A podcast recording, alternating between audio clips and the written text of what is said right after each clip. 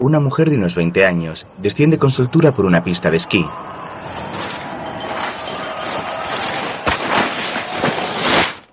Hace unos años se efectuó una encuesta entre 300 profesionales y se les hizo una pregunta. ¿Qué es lo peor que puede pasar en deportes? La mujer salta por una rampa y unos jueces la observan atentamente. Unos respondieron perder el séptimo partido. Otros dijeron perder cuatro partidos seguidos. Algunos perderse el Mundial de Fútbol. Un brasileño contestó que lo peor era perder ante Argentina. No solo en el Mundial de Fútbol, sino en cualquier momento, siempre, en cualquier competición. Otra persona dijo que lo peor que podía pasar en deportes era quedar cuarto en unos Juegos Olímpicos. Esta es una historia real. Excepto mi nombre, he cambiado todos los demás para ocultar las identidades por motivos que quedarán claros más adelante. Soy Molly Bloom, la tercera en el ranking de esquí estilo librebaches femenino. Me crié en Loveland, Colorado, a unas dos horas al norte de Denver. Soy licenciada en Ciencias Políticas por la Universidad de Colorado, donde me gradué summa cum laude con una nota media de 9,4. La media en la prueba de admisión de Derecho de Harvard es 169. Mi nota, 173. ¿87 preparada? 56 a su puesto. He estado 16 años persiguiendo el invierno con los mejores entrenadores del mundo. Los domingos entrenaba con mi padre. Me he hecho daño. Cuando tenía 12 años, sin razón alguna, mi espalda se quebró. Aguanta ahí. Buen consejo. ¿Qué actitud es esa? Diez minutos después estaba siendo trasladada en ambulancia. Padecía escoliosis de inicio precoz. Mi columna tenía una curvatura de 63 grados. Necesité una intervención que duró 7 horas. Consistió en enderezar la espalda, extraer hueso de la cadera, fusionar 11 vértebras y sujetar los segmentos fusionados con piezas de acero. Se va a recuperar. Yo no la dejaría volver a esquiar. Desde luego no baches y, obviamente, competir queda totalmente descartado. Está bien. Dios mío, gracias. Volví un año después y salté bañeras al cabo de 18 meses. Y cuando cumplí 20 años entré en el equipo nacional de esquí. Última ronda de clasificación para los Juegos de Salt Lake City. Esta es la pista de competición de Deer Valley, con una altitud de 1500 metros. Su inclinación es de 52 grados, igual que los lados de las grandes pirámides. El viento a 35 kilómetros por hora sopla de izquierda a derecha. Hace 3 grados bajo cero en lo alto de la ladera. Con 17 esquiadoras por delante, va a ser como aterrizar sobre una pista infinita de hielo. Kiki se ha salido del recorrido. Shannon ha perdido el equilibrio en el segundo bache. Habla de Kiki Bandy y Shannon Kibler, mis dos competidoras más duras, con significativas penalizaciones en sus últimas bajadas. Puedo entrar en el equipo olímpico ahora mismo. Vea por ello. Si ejecuto tres descensos perfectos en Salt Lake, los mejores de mi vida, podré ganar a las austríacas y a las suizas y tendré posibilidades de subir al podio. Después la Facultad de Derecho y una startup, la promoción de una mujer empresaria. Mi padre está al pie de la ladera diciéndome telepáticamente que repase mi recorrido. Repasa tu recorrido. Repaso mi recorrido. ¿Está preparada? Molly, una mujer pelirroja de unos 20 años, sale a la pista de inicio. Buen contacto con la nieve, torso relajado, piernas juntas, buen trazado sin desviación del recorrido, preparada para el salto y La esquiadora da una voltereta en el aire. aterrizaje. Dos cosas antes del siguiente salto, que será de 720 grados. La primera es que cuando hay poca visibilidad, como ahora, los jueces tiran ramas de pino sobre la pista para que los esquiadores tengan referencia de la profundidad. La segunda es que el ajuste de tus fijaciones lo determina lo que se llama la regulación DIN. Si eres principiante, ajustas tus esquís al valor 2 o 3. Si eres experimentado, quizás 7 u 8. El mío, 15. Mis botas están prácticamente soldadas a mis esquís, ¿de acuerdo? Entonces, ¿por qué ocurrió esto? Se le suelta el esquí izquierdo. Ocurrió porque golpeé una rama de pino congelada sobre la nieve. La golpeé con tal precisión que simplemente soltó la fijación de la bota. No tuve tiempo de calcular las probabilidades de que aquello ocurriera porque estaba a punto de caer con fuerza sobre mi columna vertebral remasterizada digitalmente unida por piezas de mecano. Molly da vueltas en el aire y cae con fuerza contra la nieve. Se resbala por la pista y el casco se le sale de la cabeza junto a las gafas de protección. Aterriza con la cara ensangrentada junto a los espectadores y el casco rueda hacia ella.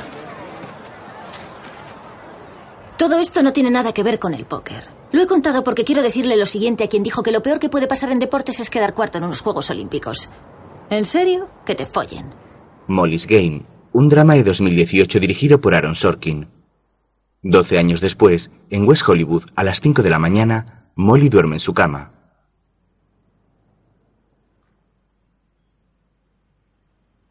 En la habitación contigua se apilan cientos de libros con la cara de Molly en la portada.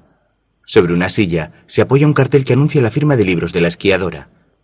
En la habitación también hay cajas de mudanza que están colocadas desordenadamente junto a los libros.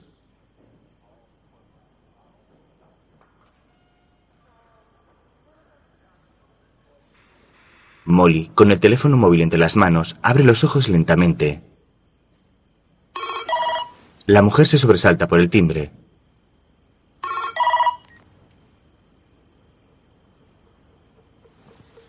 Diga. ¿Molly Bloom? ¿Es usted Molly Bloom? Sí. Soy el agente especial Tomasino del FBI. Traigo una orden para su detención. ¿Perdón? Estamos delante de su puerta y queremos que salga, ¿de acuerdo? Escúcheme bien, salga con las manos a la vista. ¿Quién es usted? Soy el agente especial Tomasino del FBI, señorita Bloom. Tiene 30 segundos para abrir la puerta o la echaremos abajo. ¿Ha entendido lo que le he dicho? Molly sale de su habitación lentamente y asustada. Unas linternas le iluminan la cara. Las manos en alto. Levante las manos. Debe de haber un error. ¿Es usted Molly Bloom? Sí, pero Quiero debe... que camine hacia mí muy despacio, ¿vale? Camine. Me, Más despacio, camine. Más despacio. Siga. Siga. me cuesta mucho Más ver despacio. con esas linternas en Camine mis ojos. más despacio. Sí, señor. Las manos sobre la pared. Separe los brazos y las piernas. ¿Hay alguien en su apartamento ahora mismo? Ah, no, señor. ¿Tiene armas de fuego en su apartamento? No, señor. Adelante. Sí, señor. Queda detenida por dirigir una red de juego ilegal. ¿Lo ha entendido? Ah, sí, Diga que lo ha entendido. lo he entendido. Debe de ser un error porque no organizo una partida desde hace dos años. Quiero que eche una ojeada a esta hoja de papel que tengo aquí. ¿Ve lo que pone arriba? Sí. Lea en voz alta lo que pone arriba. Estados Unidos de América contra Molly Bloom. Apuesta por el favorito. En un vídeo antiguo se ve a Molly de adolescente. ¿Qué opinas sobre los siguientes conceptos? Te los voy a ir diciendo. El matrimonio, Es una trampa. la sociedad, Es un chiste. las personas. Creo que hay buenas y malas. Pero no me fío de ellas. No me fío de las personas. En nuestros cumpleaños, mi padre nos hacía una entrevista a mis hermanos pequeños y a mí. ¿Quiénes son los héroes o heroínas de tu vida? ¿A quién respetas de verdad? No tengo héroes. ¿No tienes ningún héroe? ¿Eso es arrogancia o qué? No tengo. Porque si alcanzo la meta que me he marcado, la persona en la que me convertiré será mi heroína. En comparación con las adolescentes estándar, yo parecía sentir una rabia irracional hacia el mundo en general. Pasarían 22 años hasta averiguar por qué. Después de mi derrota en Deer Valley, me tomé un año sabático antes de entrar en Derecho. Necesitaba distanciarme, cortar con la realidad y trazar un nuevo plan. Elegí Los Ángeles. Una amiga del equipo de esquí me dejó dormir en su sofá durante un tiempo. Mi padre desaprobaba que hubiera pospuesto los estudios de derecho, así que se negó a ayudarme. Pero tenía 1.700 dólares que había ahorrado trabajando de canguro. Con eso me mantendría hasta encontrar un empleo de camarera. Ya había tenido una carrera y me había retirado.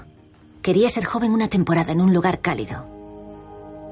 Creo que eso era lo que quería al principio. Me cuesta recordar. Encontré trabajo sirviendo botellas en un bar de Hollywood llamado National Night Club.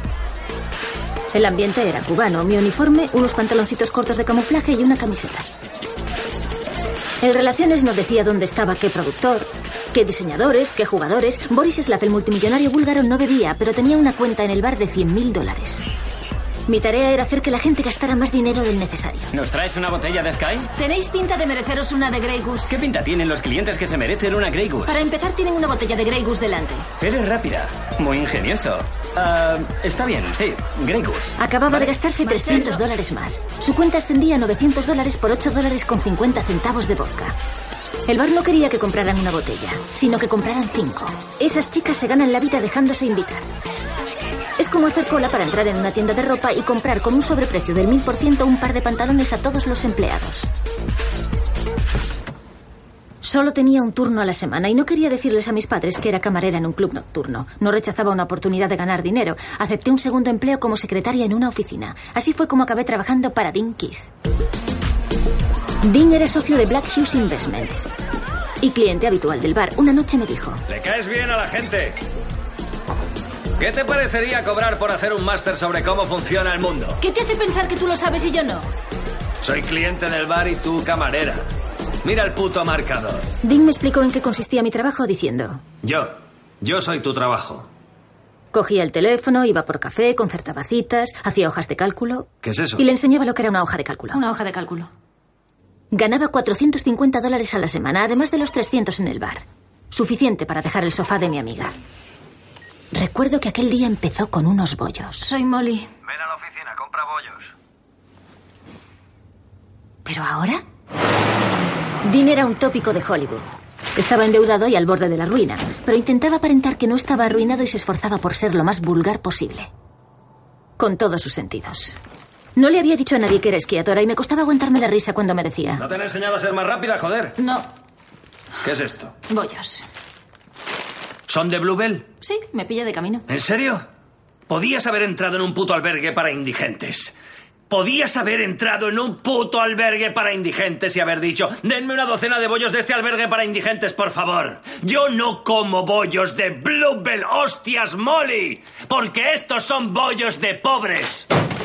¿Dónde quieres que compre los bollos? Olvida los putos bollos. Hecho.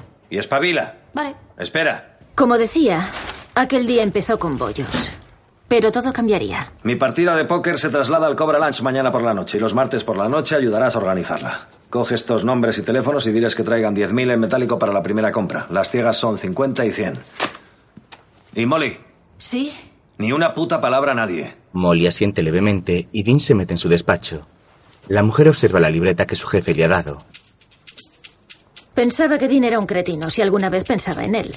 Pero en aquella libreta había nueve nombres con sus números de teléfono de algunas de las personas más ricas y famosas del mundo. Grabé los números en mi móvil y redacté un sencillo mensaje.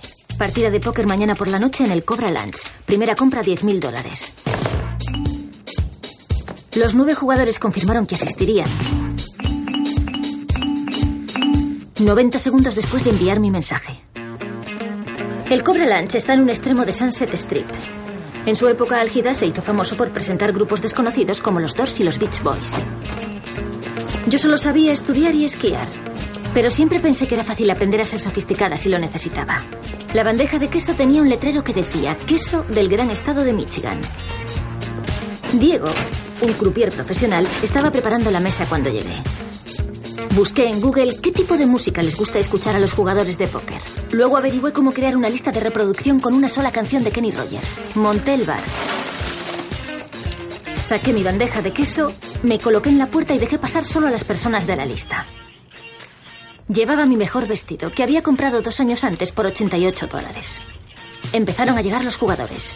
Me presenté como Molly, la ayudante de Dean. Para ti. Me preguntaron si podía servirles una copa. Los hombres que entran en el bar le dan a Molly sobres con dinero. Todos me entregaron 10.000 dólares en metálico. Hola, Hola. soy... Lo sé. ¿Han llegado todos? Sí. Hola, chaval. Que te jodan, te voy a desplumar. Vestido feo, zapatos feos. ¡Juguemos! Diego extendió nueve cartas sobre la mesa y los jugadores escogieron sus sitios. Cuando los hombres se sientan, el croupier reparte las cartas y los jugadores comienzan a apostar. Molly en la barra sirve las copas que le van pidiendo. Voy, lo veo. Terminé de contar 90.000 dólares en metálico. Estaba en una habitación con estrellas de cine, directores, raperos, boxeadores y magnates de los negocios. Iban a por todas todo el tiempo, consumiendo sus fichas una y otra vez. Aquí tienes, suerte. Gracias. No sé. Busqué en Google términos que no había oído nunca. Flop, River, Cuarta calle. Cuarta Calle, Tilt, Cooler, Boat, Nuts. Jugar un Rush. Dean se levanta y se acerca a ella con el ceño fruncido. ¿Llevas cuenta de las fichas? Sí. ¿Dónde? ¿Dónde tienes el papel? Hoja de cálculo. El hombre regresa a su asiento mientras Molly continúa su conversación con uno de los jugadores que flirtea con ella.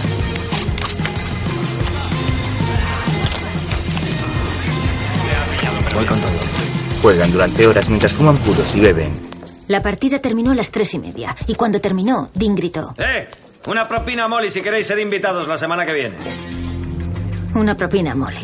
En lo más hondo no me gustó cómo sonó aquello.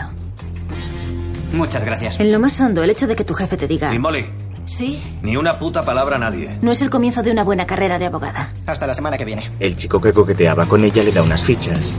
Pero eso era en lo más hondo. porque acababa de ganar 3.000 dólares. En el presente, Molly, elegantemente vestida y maquillada, está sentada en una habitación blanca y estilosa. En una mesa ve un periódico en cuya portada aparece ella sobre un título en el que se lee: Hoy comienza el juicio contra la princesa del póker. Molly tapa el diario poniendo otro sobre él. Una niña de unos 12 años está sentada frente a ella leyendo un libro. ¿Qué lees? El crisol. ¿Para el colegio? Me lo ha mandado mi padre. ¿Sabes a cuántas brujas quemaron en Salem? ¿A cuántas? A ninguna. No quemaban a las brujas, es un mito. Las ahorcaban, ahogaban o aplastaban con rocas.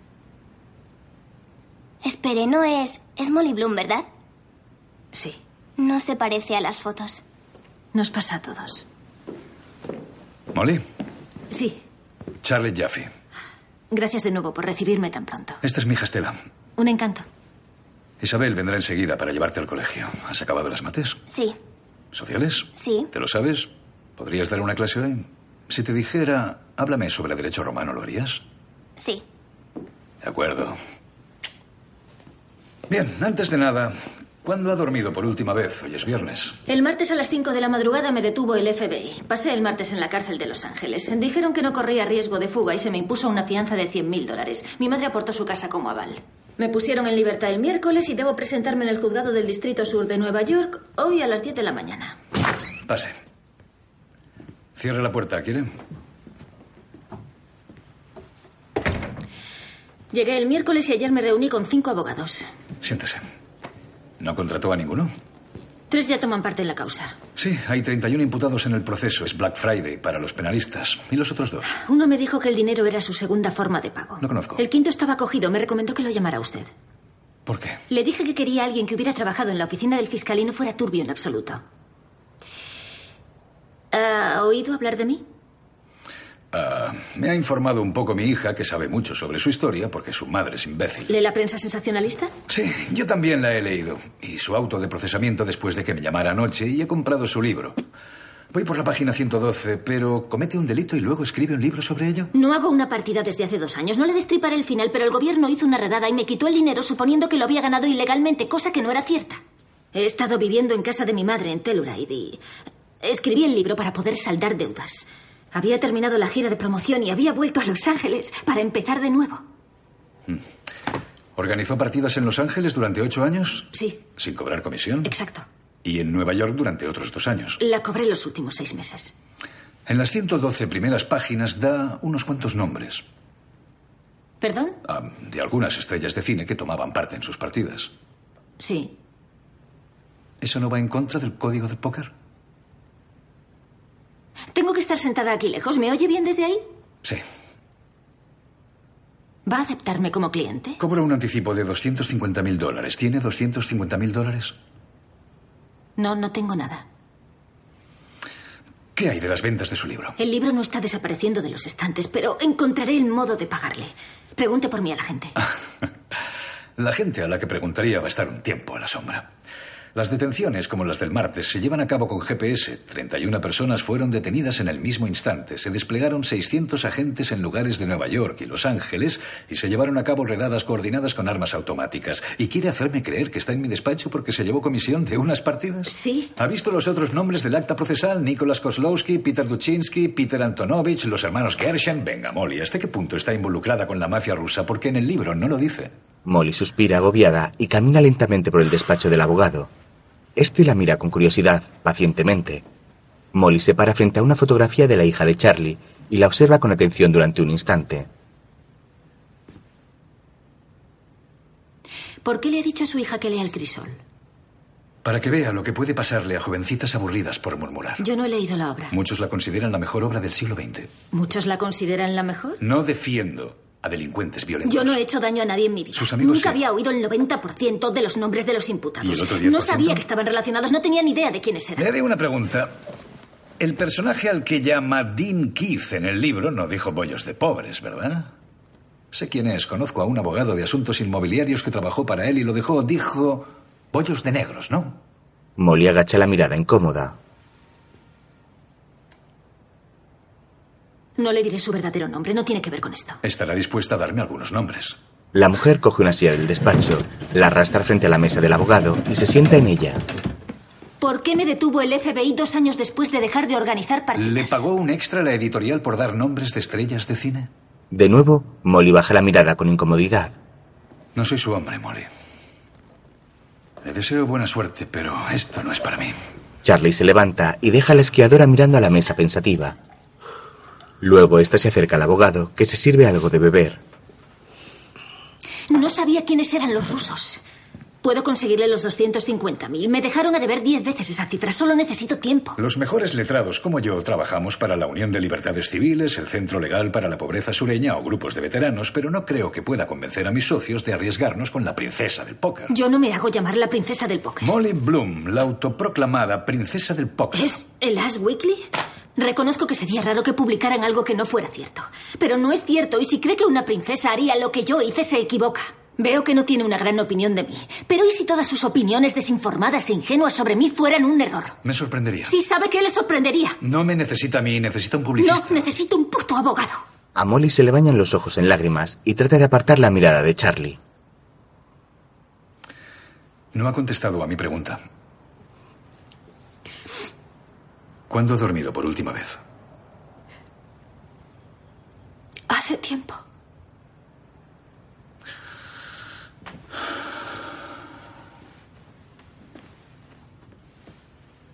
De acuerdo.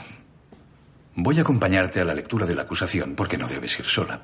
Y voy a contratar a un par de guardaespaldas para que entren contigo porque no sé qué sabes de los rusos, pero los rusos tampoco lo saben y tienen su forma de zanjar estas cuestiones. ¿Entiendes lo que digo? Sí. Años atrás, Molly, de niña, esquía por una pista y llega junto a sus padres. Casi. Tienes que levantar la mirada, ¿eh? Mira siempre al frente. Si miras al suelo, acabarás ahí. ¿Vale? Si miras al suelo, acabarás ahí, ¿no? De acuerdo. La joven mira a su padre que se aleja de ella. Arriba. Mi padre es psiquiatra y profesor de psicología en la Universidad de Colorado. ¡No! ¡No! La segunda norma de su casa era que la excelencia académica y la excelencia deportiva no eran optativas. No puedes tener miedo, ¿de acuerdo? No vayas a la defensiva. Y la primera norma era que él dictaba las normas. Otra vez. Papá, estoy muy cansada. Cariño, está cansada. Llevamos aquí desde las seis. Tiene los labios morados. ¿Estás cansada? Sí. ¿Qué otra palabra hay para cansada? Dime un sinónimo de cansada y nos subimos al coche. Debbie, Eso es. Vamos a casa. otra vez. Decidí posponer los estudios de Derecho otro año. Al cabo de seis semanas de propinas, fui a Barnes y pedí un vestido con el que no pareciera yo. Sabía de partidas que se suspendían después de una mala noche y necesitaba que aquella continuara. Necesitaba aumentar su valor. Muchas gracias. Sabía que si quería afianzar mi puesto, había alguien con quien debía formar equipo. Diez mil. Era este Lo hombre. veo. La partida tenía jugadores fijos e invitados. Lo veo. Cuatro de los fijos eran actores famosos. A uno lo llamaré jugador X. Voy con todo. Él pensaba que el dinero ganado jugando era dos veces mejor que el ganado trabajando. Vivía para ganar a los demás y llevarse su dinero. Aquí está haciendo que un invitado se eche atrás a pesar de ir ganando. Te lo juro. Mírame. Te juro por la vida de mi madre que te supero. El jugador X era el mejor jugador de la mesa y esa noche aquel tipo era el peor. Miraba sus cartas. Hasta un aficionado razonablemente bueno sabría que tenía matemáticamente la mejor mano, lo que en póker se llama nuts. Había 47 mil dólares en el bote y el invitado tenía las mejores cartas, pero estaba confuso porque le hablaba a una estrella de cine. Por la vida de mi madre, no te quiero joder. ¿Y por qué me lo dices? Porque te quiero joder o porque eres un novato. Te han entrado cartas malas toda la noche. Deberías haberte retirado después del flop y no quiero sacarte más pasta. Tengo reinas aquí abajo. No hay prisa. El otro jugador mira de nuevo sus cartas con nerviosismo mientras Molly y el resto de competidores observan la escena con tensión. El jugador X insiste señalando sus cartas. El otro deja la suya sobre la mesa. No voy. Que te follen. El jugador X enseña sus cartas que son bajas y Molly lo mira con tristeza. Luego le sonríe y ella le devuelve el gesto. Un pez es un tipo concreto de jugador. Un pez tiene dinero.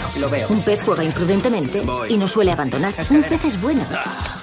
pero no demasiado bueno. Hay un cajero en el vestíbulo. Quizá Dean Keith fuera el dueño del Cobra Lunch, pero el dueño de la partida era el jugador X. A la gente le gustaba decir que había jugado con él, igual que le gusta decir que ha subido al Air Force One. Asegurarme mi puesto dependía de que le suministrara peces.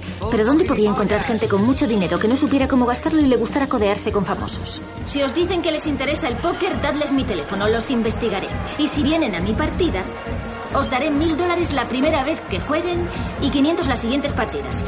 No olvidéis comentar que estos tíos son fijos. ¿Eso es verdad? ¿Estos tíos juegan? El Commerce Casino está en la salida 5 de la autopista al este de Los Ángeles. Nadie lo confundiría con Monte Carlo. Observaba las mesas antes de acercarme a algún encargado con cara de simpático. El de la tercera silla en la mesa 8 no puede perder. A menos que haya jugadores en la mesa que puedan ganar.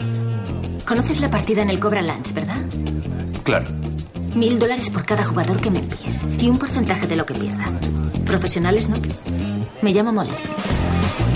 El póker era mi caballo de Troya para introducirme en los círculos financieros, tecnológicos, de la política, el espectáculo, el arte. No tenía más que escuchar. El mundo del arte está controlado por marchantes. Las telecos chinas quieren asociarse con otros proveedores. A los dueños no les importa gastarse 30 millones en un jugador con 110 carreras bateadas. Solo ellos controlan el mercado. Escogen a los artistas que quieren que sean importantes. Les importa gastarse 10 millones en un pitcher con una marca de 8-14 en la temporada. Fijan los precios, suben su valor 70, 80, 90%. Están entusiasmados con una empresa que se llama Twitter. Dinero sin regularizar, normalmente en efectivo, sin Tiene dejar los días contados. Los tiene. No sé cuánto tiempo va a durar en el puesto. Está acabado. Está acabado. Voy con todo. La gente me pregunta cuál era mi meta en aquel momento, cuál era mi objetivo. Entonces me habría reído de la pregunta. Me habían educado para ser una campeona. Mi meta era ganar. ¿Haciendo qué y contra quién? Eso era lo de menos. Voy con todo. Ahora tenía un apartamento, un coche nuevo y 17.000 dólares en una caja de zapatos. Derecho podía esperar un año más. En el presente, Molly entra en los juzgados acompañada por dos hombres. Tras pasar por seguridad, llega junto a Charlie. Bien, esto es lo que va a pasar hoy. El juez preguntará a cada uno de los acusados si ha leído su auto de procesamiento o si quiere que le sea leído. Luego el juez te preguntará cómo te declaras y tú le dirás inocente. Haré que conste en acta que no soy tu abogado, pero que te represento durante la lectura de los cargos en propia persona. En propia persona significa en tu nombre. Sí, No, quiero decir que significa en tu nombre. actúo en tu nombre. En propia persona significa que actúas en tu nombre, no en el mío. Lo consultaré, pero la cuestión es que no soy tu abogado y pediré que conste en acta. Molly, Charlie y los demás entran en la sala. En el banquillo están sentados unos hombres presos con monos naranjas. En la sala aguardan decenas de mujeres con exuberantes peinados y ropas de pieles. Los abogados de los presos también están sentados esperando al juez. Sentémonos ahí. Tú siéntate a un lado y tú siéntate al otro. Los guardaespaldas obedecen y los cuatro se sientan en un banco. Te ha tocado un buen juez, es una buena persona. Buenos días. ¿Qué sabes del ¿Ha leído fiscal? el acusado el auto de procesamiento? Buenos días, señoría. Harrison Wellston, ayudante del fiscal del Distrito Sur, acompañado del ayudante del fiscal Eric Brennan y del agente especial del FBI, Deborah D'Angelo. Gracias. ¿Hay alguna moción oral? Con la venia, señoría. Soy el abogado Mark Senex. y Charlie actúo se en sienta nombre junto a del Molly. acusado James McCarthy. Por si tu abogado no te lo dice, la próxima vez que comparezcas ante el juez, conviene que te vistas de otra forma, ¿de acuerdo? Pareces una versión provocativa de ti misma. Vendí mi ropa después de que el gobierno bloqueara todas mis cuentas hace dos años, que por cierto fue la última vez que organicé una partida. Pero creo que eso ya lo he dicho. ¿Cómo se declara? Inocente. Gracias. Puede tomar asiento. Eh, Charlie vuelve a cambiar de sitio con el guardaespaldas. ¿Ha leído el acusado el auto de procesamiento? Sí, señoría. ¿Lo ha comentado con su abogado? Sí, ¿Renuncia a su derecho a formular una reclamación? Sí. ¿Cómo se declara? inocente. Gracias. Puede tomar asiento. Tu antiguo jefe, a quien en el libro llamas Dean Keith, se portó fatal contigo. ¿Por qué lo encubriste cambiando lo que dijo por bollos de pobres? Jonathan Gray. Te aseguro que no podría importar menos. ¿Ha leído el acusado el auto de procesamiento? Era por charlar. Sí, señoría. ¿Lo ha comentado con su abogado? Sí, señoría. ¿Y cómo se declara? Inocente. Tome asiento. Acusada número 4, Molly Bloom. Molly se levanta y el público la mira sorprendido. Charlie también se pone en pie. Buenos días, señoría. Charles Jaffe, en nombre de la acusada, solo a efectos de... Charlie mira hacia adelante con la mirada perdida durante un momento pensativo. Molly lo observa preocupada. Me alegro de verlo, señor Jaffe. ¿Va a acompañarnos esta mañana? Señor Jaffe. Ah, sí, señoría, solo un momento.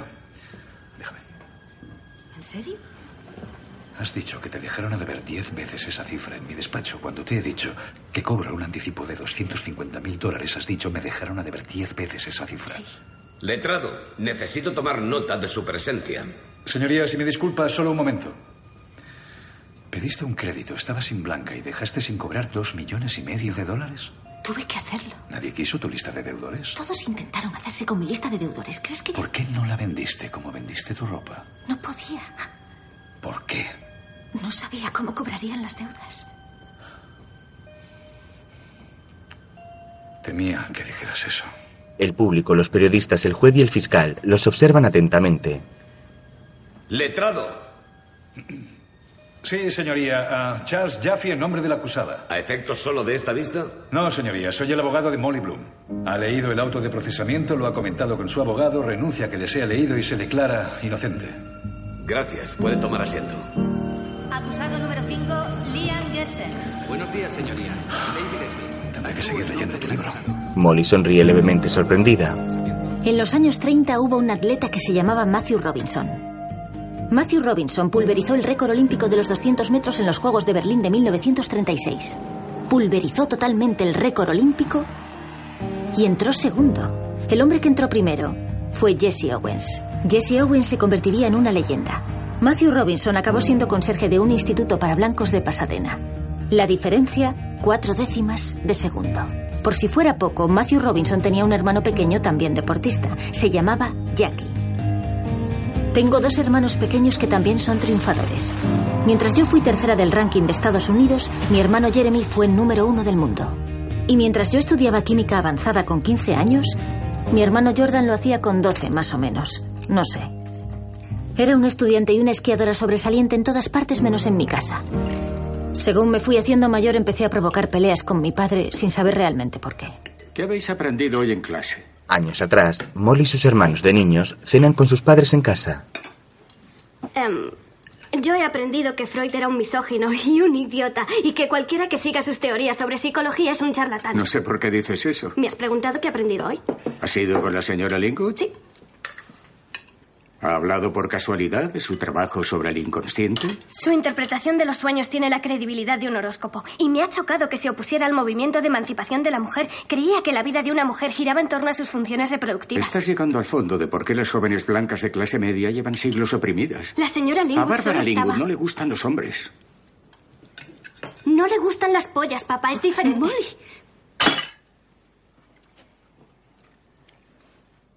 No me faltes al respeto en la mesa. No te he faltado al respeto, le he faltado al respeto a Freud. Y estamos en la cocina, no en el monumento al soldado desconocido. Soy psiquiatra profesional, no un charlatán. No he dicho que Sí, lo lo has fueras. dicho, no lo vuelvas a hacer. Y no utilices nunca más ese lenguaje. Vale, pasaré de mis profesores, cuidaré mi lenguaje y seré respetuosa en la mesa. ¿Qué debo hacer para que me dejes estar en desacuerdo contigo? Ganar tu propio dinero para poder vivir en tu propia casa y comer tu propia comida. Molly mira a su padre con seriedad. Años después cuenta billetes. Llevaba tres años organizando la partida y había ahorrado 58.000 dólares. Reclutaba e investigaba jugadores, llevaba la contabilidad, Voy. cobraba y extendía talones, satisfacía las necesidades de los jugadores y seguía trabajando a jornada completa para Dinkiz, que me Voy, dejó Tonton. claro que si no hacía el trabajo de oficina me quedaría sin la partida. Voy.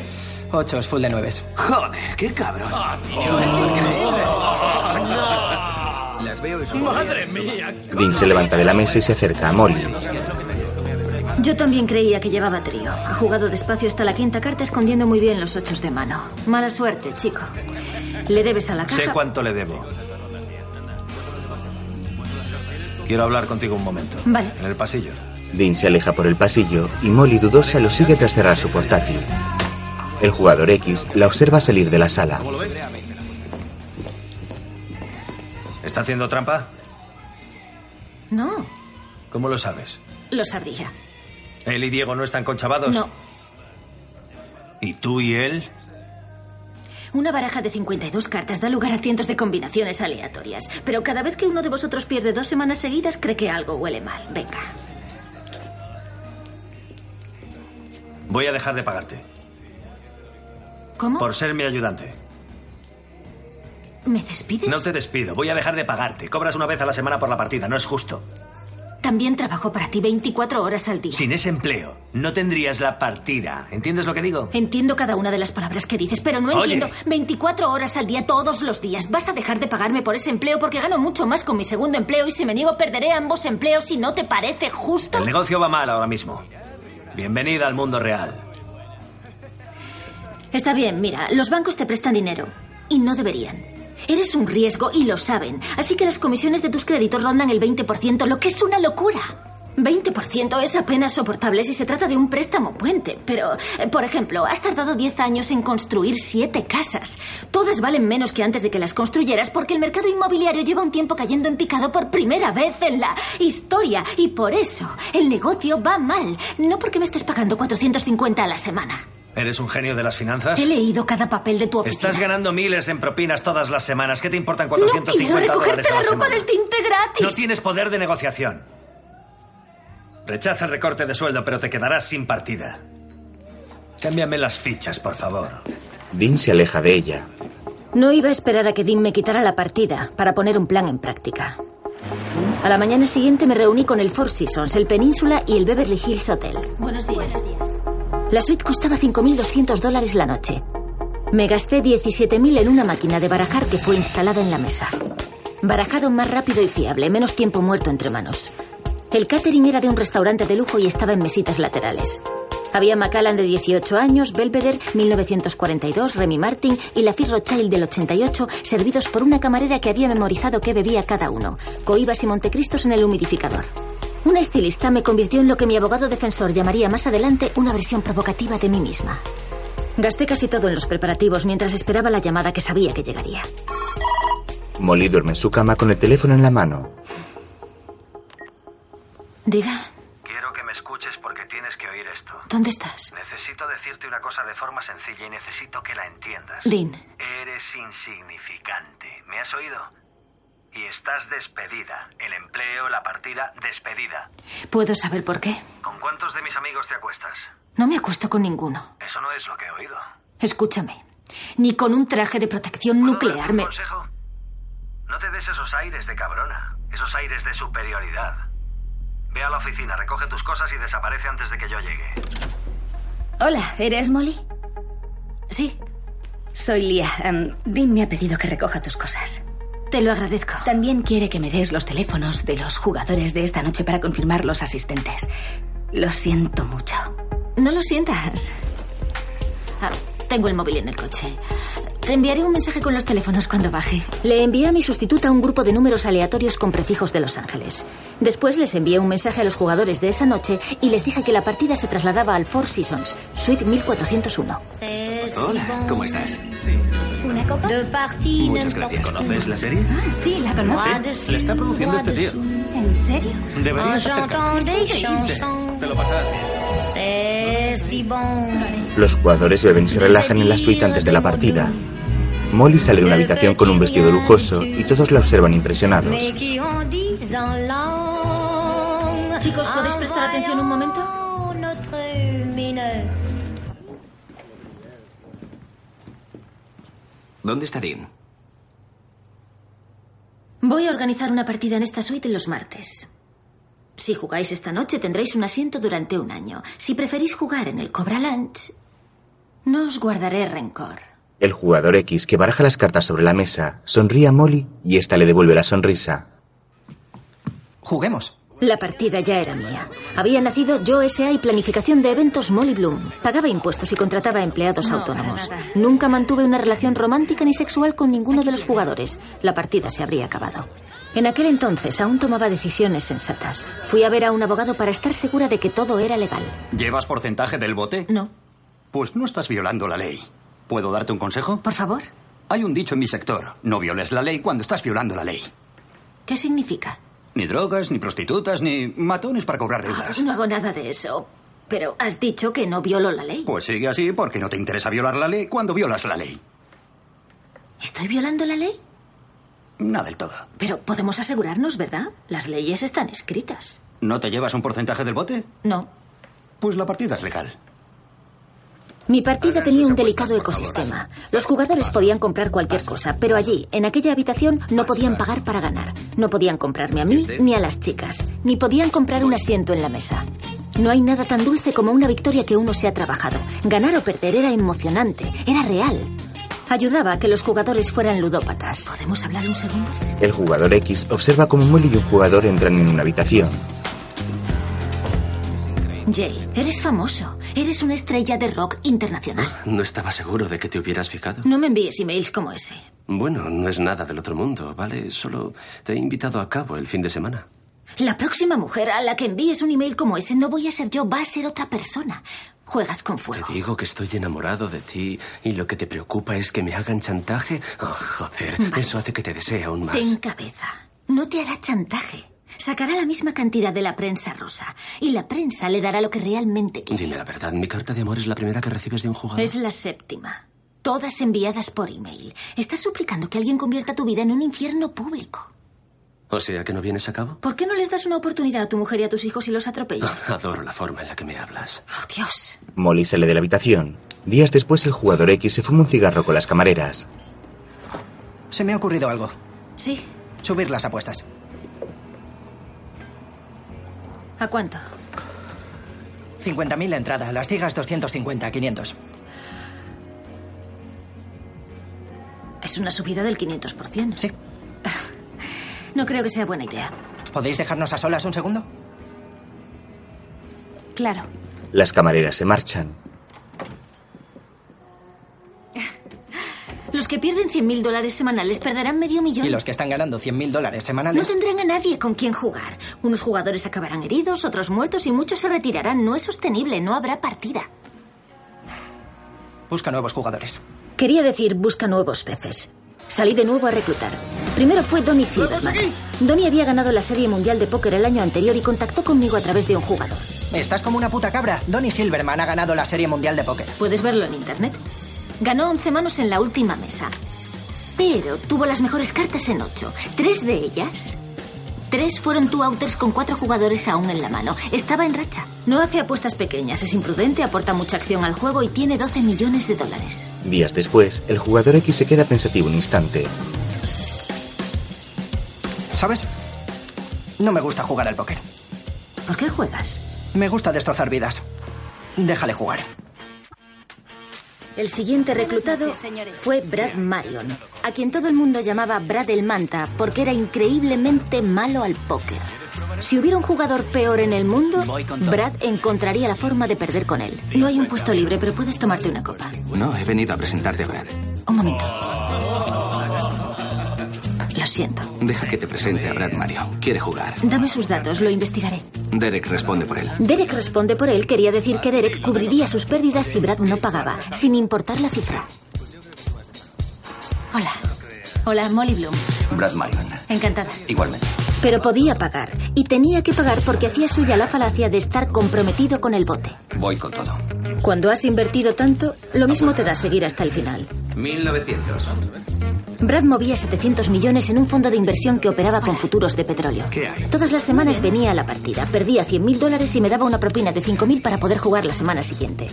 Vale. Su juego no mejoraba. Y los demás se lo devoraban. Una noche, Brad se acerca a Molly, que trabaja en su portátil. ¿Me das otros 50.000? ¿Podemos hablar un segundo? Claro. Brad, el póker no está hecho para ti. Sé que no soy un tiburón. No, desde luego. Molly le muestra la pantalla del ordenador. Estas son tus pérdidas después de 10 semanas y has ganado. Nunca. Es una anomalía estadística, la verdad. Sí, lo sé. Me gusta jugar con estos tíos. No tengo muchos amigos. No me quites mi puesto. Te daré mejores propinas. No, tus propinas son muy generosas. ¿Qué tal si, si te facilito algunos libros? O te busco un profesional que te dé clase. Sí, tal vez. Déjame que lo piense. Vale. Resultó que Brad el Manta sabía lo que se hacía. Estaba consiguiendo clientes. Perdía 100.000 en la mesa y ganaba 4 millones para su fondo de inversión. Cuéntales que se cuente esta semana. Yo no. Seguiré hablando de eso luego, pero antes, Harlan Justice. El jugador X me dijo que había conocido a Harlan en el Commerce Casino y que sería una buena aportación a la partida, pero yo no veía lo que veía él. Jugaba sin arriesgar y se retiraba con cartas cubiertas en muchas ocasiones. No estaba claro de dónde sacaba el dinero. Producía vídeos de lucha libre amateur y películas de baja calidad. Pero lo malo era que Harlan Justice jugaba bien al póker. ¿Por qué el jugador X quería que participara alguien que podía ganarlo? Lo descubrí de forma desagradable. ¿Qué tal tu vuelo? Muy bien. ¿Cómo te pagas los billetes entre Los Ángeles y Nueva York? Tenía dos millones de puntos en mi American Express. Me quitaron la tarjeta, pero dejaron los puntos. Un detalle. Has ido a reuniones. Por el libro y los derechos de tu biografía. Así es. ¿Alguna oferta? Una empresa que tiene 4.000 máquinas de videopóker quiere ponerles mi cara. ¿Algo más? Treat Magazine me ha hecho una oferta generosa. ¿Treat? Una revista para aficionados a la fotografía de vanguardia. ¿Te quieren desnuda? ¿Sería la portada de abril? Preguntaba por tu libro. Ah, sí. ¿Alguna oferta? Unas cuantas, supongo. Un par. Cinco. ¿En serio? Sí. ¿Y? He pasado. ¿No tienes un centavo y rechazas cinco ofertas para convertirlo Te en una voy a película? pagar, Charlie. Solo siento curiosidad por saber por qué has pasado de la que parece tu única salida. Diferencias creativas. De acuerdo. ¿Empezamos? Sabes, voy a averiguarlo todo de ti. Bueno, ya me dirás qué descubres. ¿Ves todo esto? Son descubrimientos. Veamos qué he descubierto. Tenemos a Peter Druczynski, Peter Antonovich y Peter Slobo, los tres Pits. Los tres Pits dirigen una cadena de clínicas médicas corruptas y han cometido estafas a compañías de seguros, fraude electrónico y fraude postal a gran escala. Aquí tenemos la organización Ragnayada Gershon, una empresa de apuestas mundial que mueve cientos de millones de dólares al año en apuestas deportivas ilegales. Y aquí la organización Alexander Habib, también dedicada a las apuestas deportivas ilegales, pero en este caso financiada por una galería de arte propiedad de Shilel Habib, a quien todo el mundo llama Shelly. En el presente, Molly mira al infinito y Charlie la observa impresionado. Esta es la mafia rusa. Y las tres están ligadas a la causa a través de una partida de póker. ¿Pincharon mis teléfonos? No, Gracias a Dios. pincharon los de todos tus interlocutores. Vale. Te han pillado afirmando que te llevabas comisión de las partidas en el Hotel Plaza y en otros hoteles de Nueva York. También tienen un confidente que testifica que te llevabas comisión de las partidas en el Hotel Plaza y en otros hoteles de Nueva York. Supone la violación de la ley 1955 del Código de Estados Unidos que pena la explotación ilegal de juegos de azar. ¿Sabes lo que has hecho? Has escrito un libro antes de que pasara lo bueno. Disfrutas mucho oyéndote hablar, ¿no? ¿Sabes? No me gusta esta foto. Gracias. Pareces el gato que se comió al canario y se lo dijo a los padres del canario. Fue la foto que eligió la editorial. No tuve voz. Me gusta el libro. Es una buena historia bien contada. Gracias. Pero necesito que me la vuelvas a contar desde el principio y esta vez sin pasar por alto a los rusos. ¿Quieres un vaso de agua? Quiero un vaso de bourbon. Charlie se sienta frente a ella. Una cosa más. Sí. Necesito tus discos duros. ¿Hasta qué año? ¿Qué quieres decir? Los he conservado cada vez que me he comprado un portátil. Es broma. Contienen los registros de quién debe qué y hojas de cálculo de los jugadores. Ya, contienen algo más. Cada vez que cargas el móvil conectándolo al ordenador, el ordenador guarda todos tus mensajes de texto e emails. Mi portátil tiene mensajes de texto e emails recibidos hace años en móviles que destrocé con un bate de aluminio. Voy a encargarle a un perito el análisis de tus discos duros. Ah, no, pero gracias, voy a destruir esos discos duros. Puedes hacerlo, es una prueba. Pienso hacerlos explotar, usar explosivos y esparciré sus restos en el mar. Me has hablado de su existencia. Tendrás que fingir que no lo he hecho. No puedo. Sí puedes. Fuiste tú quien quiso a un abogado que no fuera turbio en absoluto. Ha salido nueva información a la luz y fue una estupidez. Molly. No hay discos duros. Si añades destrucción de pruebas y obstrucción a la justicia a los cargos ya presentados contra ti, acabarás, te lo prometo, en la cárcel. No entiendes lo que dicen esos mensajes de texto. Entiendo que has tenido novios y que habrá conversaciones que sean un poco Me embarazosas. dan pero igual eso a los mí- mensajes de texto embarazosos con novios porque no hay el más mínimo rincón de mi vida privada que no esté sometido al escrutinio público. Hay mensajes que arruinarán otras vidas. Mensajes que pondrán fin a carreras y destrozarán familias. Si esos mensajes de texto se hicieran públicos, No se harán. si se hicieran, harán. sería catastrófico Soy abogado, para me muchas está personas, legalmente- ¿no? Escúchame, me está legalmente prohibido revelar algo que... Alguien filtró mis últimas declaraciones al National Enquirer, Charlie. ¿Butterball? Mi anterior abogado se llamaba Batterman y era uno de los cinco presentes aparte de mí. Pero la información que di en aquellas declaraciones no será nada comparada con las consecuencias de que esos mensajes de texto se publiquen Ya entiendo. por todas partes. No comprendía por qué dabas unos nombres y otros no. Pensaba que quizá algunas personas te habían pagado. Te equivocas, pero no importa. Nah, los únicos nombres que das en el libro son los que ya constaban en la declaración de Brad el Manta Marion, que piensas Sí. que alguien filtró a la Vendió. prensa amarilla, quizá incluso Butterbean. Batterman. Batterman, pero no sé quién fue. He visto cómo te machacaban en televisión por dar los nombres de los jugadores. ¿Por qué no les dijiste que ya eran de dominio público? No sé, porque no comparecía en el programa por orden de un juez. Podemos volver a los mensajes y los emails. De ahí las diferencias creativas con las ofertas de Hollywood. Quieren información que te niegas a darles. Hmm. No te conozco. Si lo que pasó la última vez pasara ahora, lo que pasó la última vez... ¿Para qué me das esto? Contiene todos los mensajes e emails que he enviado este año, además de diversas pruebas que incriminan a mis clientes. Si alguno de los tuyos se filtra, podrás vender mi móvil, me quedaré sin trabajo y me echarán del colegio de abogados. O sea que para demostrar que respetas escrupulosamente la confidencialidad con tus clientes, vas a traicionar la confidencialidad que les debes a tus clientes. Sé que no los vas a leer. ¿Cómo lo sabes? No lo sé. Le sonríe y ella lo mira con la boca abierta. Se da la vuelta, coge sus cosas y le devuelve el móvil. Cogeré un avión a casa a Colorado y volveré con los discos duros. Años antes, Molly organiza otra partida. Harlan Justice estaba emocionado con la fiesta sorpresa que iba a ofrecerle a su esposa por su 40 cumpleaños en 24 horas. He alquilado un patio en el Buffalo Club. Vendrán unas 100 personas, ostras de Kumamoto, cangrejos reina, langostas. No escogía platos de la carta por presumir. Estaba genuinamente entusiasmado con la fiesta en honor a su esposa. Ella no sabe nada, cree que vamos a cenar con su hermano y su mujer. Me gustaba Harlan. A los demás no les caía bien, menos al jugador X. Jugaba sobre seguro. No voy. No daba mucha acción y siempre protegía su dinero. Calculaba las probabilidades. 5.000 para verlas. No. En otras palabras, él estaba jugando al póker y los demás estaban apostando. Y ganó. A medianoche, Harlan había triplicado sus 50.000 dólares de entrada. Pero la partida descarriló en una mano. Así es como sucede. Así es como se entra en full tilt. Harlan, el mejor jugador de la mesa, el mejor jugador de la mayoría de las mesas, estaba a punto de perder ante un farol nada menos que de Brad el Manta. ¿Por qué? Porque Harlan nunca había jugado con Brad y aún no sabía que Brad era un manta. Harlan tenía un boat, un full de nueves. Brad no tenía nada, pero su apuesta en el preflop hacía pensar total y accidentalmente que podía tener reyes en la mano. 20.000 dólares. Lo que, de ser cierto, sería el mejor full de la mesa.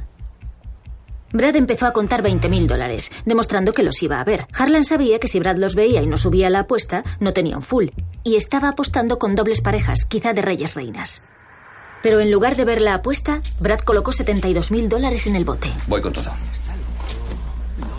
Harlan miró a Brad. Harlan conocía los indicios. La carótida hinchada, las manos rígidas.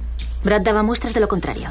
La apuesta de Brad sugería que tenía buenísimas cartas después de ver el flop, pasar en la cuarta carta y atacar en la quinta. Por supuesto, Harlan no sabía que Brad no tenía ni idea de qué significaba eso.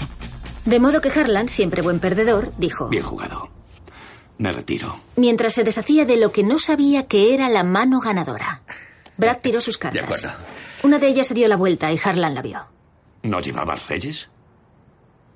No tenía ningún rey, excepto el de la mesa. ¿Tenías dobles parejas? Tenía una pareja. Los nueves de la mesa. Brad, eres alucinante, tío. Harlan, ¿cómo se te ocurre? Gracias. Mole, mole, ven, no te lo pierdas. Tampoco era tanto dinero. Harlan solo había perdido 40.000 en aquella mano. Pero se había producido un cortocircuito y Harlan clamaba venganza contra todos. Tienes 112.000 dólares en la mesa. ¿Quieres otros 50? Dame 100, por favor. Firma aquí, 100.000 dólares. A las 5 de la mañana, Harlan había perdido medio millón. Había dejado de lado lo que sabía de póker y jugaba como un estudiante que intenta marcar un home run con cada mano. Tras varias horas, Harlan va junto a Molly. Otros 100, por favor. Oye, calma. Molly, por favor. Vamos. Firma aquí, 100. Molly lo mira con preocupación y le entrega un papel. Cuando entra la mañana, Molly cierra las cortinas mientras Harlan y otros hombres continúan jugando. Son las 6 de la mañana. Empezaron a difundirse mensajes diciendo que Harlan se estaba desangrando. Venían tipos a jugar un par de horas antes de ir al trabajo. Llevaban meses perdiendo contra él. Todos querían un cheque de Harlan Justice. Si te vas a casa ahora, podrás dormir unas horas antes de la fiesta de Sheila. Luego. Ven a hablar conmigo. Hola, chicos. Servíos un café. Los nuevos jugadores se acercan a la barra mientras Harlan va junto a Molly. Estás tildado. Todo el mundo lo sabe. Juega sin las armas que necesitas para ganar. Tienes razón. De acuerdo, gracias. Dame 500.000. Tengo que volver para recuperarme. Esa debería ser la segunda frase en la esquela de los jugadores. El señor Feldstein murió mientras intentaba recuperarse. Harlan nunca lo consiguió, ni llegó jamás a la fiesta de cumpleaños de su esposa. Ella pidió el divorcio dos días después. Pero se avecinaba un último puñetazo que dejaría a Harlan definitivamente fuera de juego. Harlan se enfrentaba a un tipo llamado Frederick, que era de la realeza austriaca. Por la noche, Harlan continúa jugando. Voy. Harlan llevaba reines en la mano. Su excelencia, As Rey. Ambos habían apostado 65.000 en el preflop. Flop, reina 7-7. Harlan vuelve a tener full. Full de reina 7 con tres rondas de apuestas por delante. El conde no tiene nada. Voy con todo. El conde va con todo. Quiere que Harlan piense que lleva otros dos sietes en la mano. Lo veo. No, se dijo Harlan, no iba a volver a picar. Y ve la apuesta. Hay 750.000 dólares sobre la mesa. Diego quema una carta e inicia otra ronda. Un rey. Otto von Bismarck tiene ahora dobles parejas, reyes sietes. Pero dobles parejas no es nada en comparación con un full. Llegados a este punto, la única mano que puede superar al full de reinas es un full de reyes. El capitán Von Trapp Bien. se había marcado un farol con dobles parejas y hecho full de reyes con la quinta carta. ¡Cabronazo! ¡Cabronazo! ¡Que te follen, puto tramposo! ¡Eh! ¡Que te follen, hijo de puta! ¡Puto mago de pacotilla! Eh, sal a la ¡Llevas terraza. dos días Venga, haciéndome la misma venga, mierda! sal, sal. ¡Mago de pacotilla! ¿Estás bien? Sí, gracias. Molly les hace un gesto a los trabajadores y sale a la terraza, donde Harlan se lleva las manos a la cabeza. ¿A qué ha venido eso? Le pediré disculpas a Diego. Sí. Y te vas a ir a casa. He tomado una decisión. Se acabó. ¿Me has oído? No lo tengo. La mujer lo mira con paciencia y seriedad. El millón doscientos. No lo tengo. Lo siento. Molly se acerca lentamente a Harlan, que está apoyado en el balcón. Vete a casa. Lo siento mucho. Tienes que decirle la verdad a Sheila, ¿vale? Dile la verdad, dile lo que ha pasado. Te ayudaré, convocaré una reunión. Nos veremos mañana y pensaremos qué hacer con el dinero. Molly continúa mirándolo con seriedad. El hombre se incorpora angustiado y entra en la habitación. Una de las camareras le da su abrigo y el hombre sale de la suite. Harlan y yo no nos vimos al día siguiente. Me llamó y me dijo que todo iba bien. La semana siguiente se presentó con un cheque de 1.200.000 dólares. ¿De dónde ha sacado el dinero? Se lo he prestado. Prestado. Recibiré el 50% de sus ganancias hasta que salde la deuda y 50% los dos años siguientes sin pérdidas. ¿Vas a recibir ese 50% sin sufrir consecuencias de sus pérdidas? Sí. Primero, no levantar la cabeza con un acuerdo que lo convierte en tu siervo. Además, es usura. Es extorsión. Segundo, no puedes financiar a un jugador y jugar en la misma partida que él. Llevo haciéndolo dos años. ¿Has financiado a Harlan? Sí. Dios mío. No es trampa. Crea una oportunidad para ello. Dime por qué. ¿Estás de broma? Dime por qué. ¿Tienes interés en que gane otro? ¿Crees que voy a perder a propósito? Y si lo hiciera, ¿a quién le importaría? Pasas con tus cartas, 5 de tréboles y J de corazones. Él sigue jugando, le vendría bien saber que el 5 de tréboles, la carta que... ¿Crees que le hago señas? Solo digo que no puede volver a pasar. El jugador X, semanas más tarde, mira con seriedad a Molly y se levanta de la mesa. Sé que me desprecias. No es nada personal. Parece personal si charlas con todos los tíos de la mesa salvo conmigo. Si te quedas hasta tarde tomando una copa con JT, pero nunca has visto su Oscar, lo lleva atornillado en el capó del coche. Llama la atención que te tomes tantas molestias por demostrar que no te intereso. Hiciste lo mismo con Dean. Vienen a jugar a las cartas conmigo, no contigo. Lo sé, de todas formas... ¿Sabes quién es el principal ganador de esta partida? Eres tú. ¿Sabes quién es el segundo ganador? Mira, Eres tú. ¿Cuánto te llevas ahora? ¿Diez mil dólares cada noche? eso es asunto mío, perdona. Entre tú, los crupieres y las camareras, le estoy sacando mucho dinero a la partida. No tanto como estoy aportando. Esos 10.000 dólares son 10.000 dólares que no van a mi bolsillo. Repito, mi dinero... Tu dinero es mi dinero. ¿Lo es? Debemos hablar de limitar tus propinas. Molly sonríe irónicamente. ¿Quieres reunirte con los demás jugadores que en mi declaración de la renta constan como clientes y hablar de ponerle un tope a mis tarifas? Exacto. Sería el caso de antimonopolio más vigilado del país. Así, en un abrir y cerrar de ojos, perdí la partida. Martes siguiente, noche de partida. Esperó hasta que supo que estaría yendo al hotel y me envió un mensaje. El móvil de Molly suena en el asiento del copiloto de su coche. Decía, esta noche jugamos en casa de Dave, no hace falta que vengas. Entonces lo supe, antes incluso de responder a la llamada que recibí después.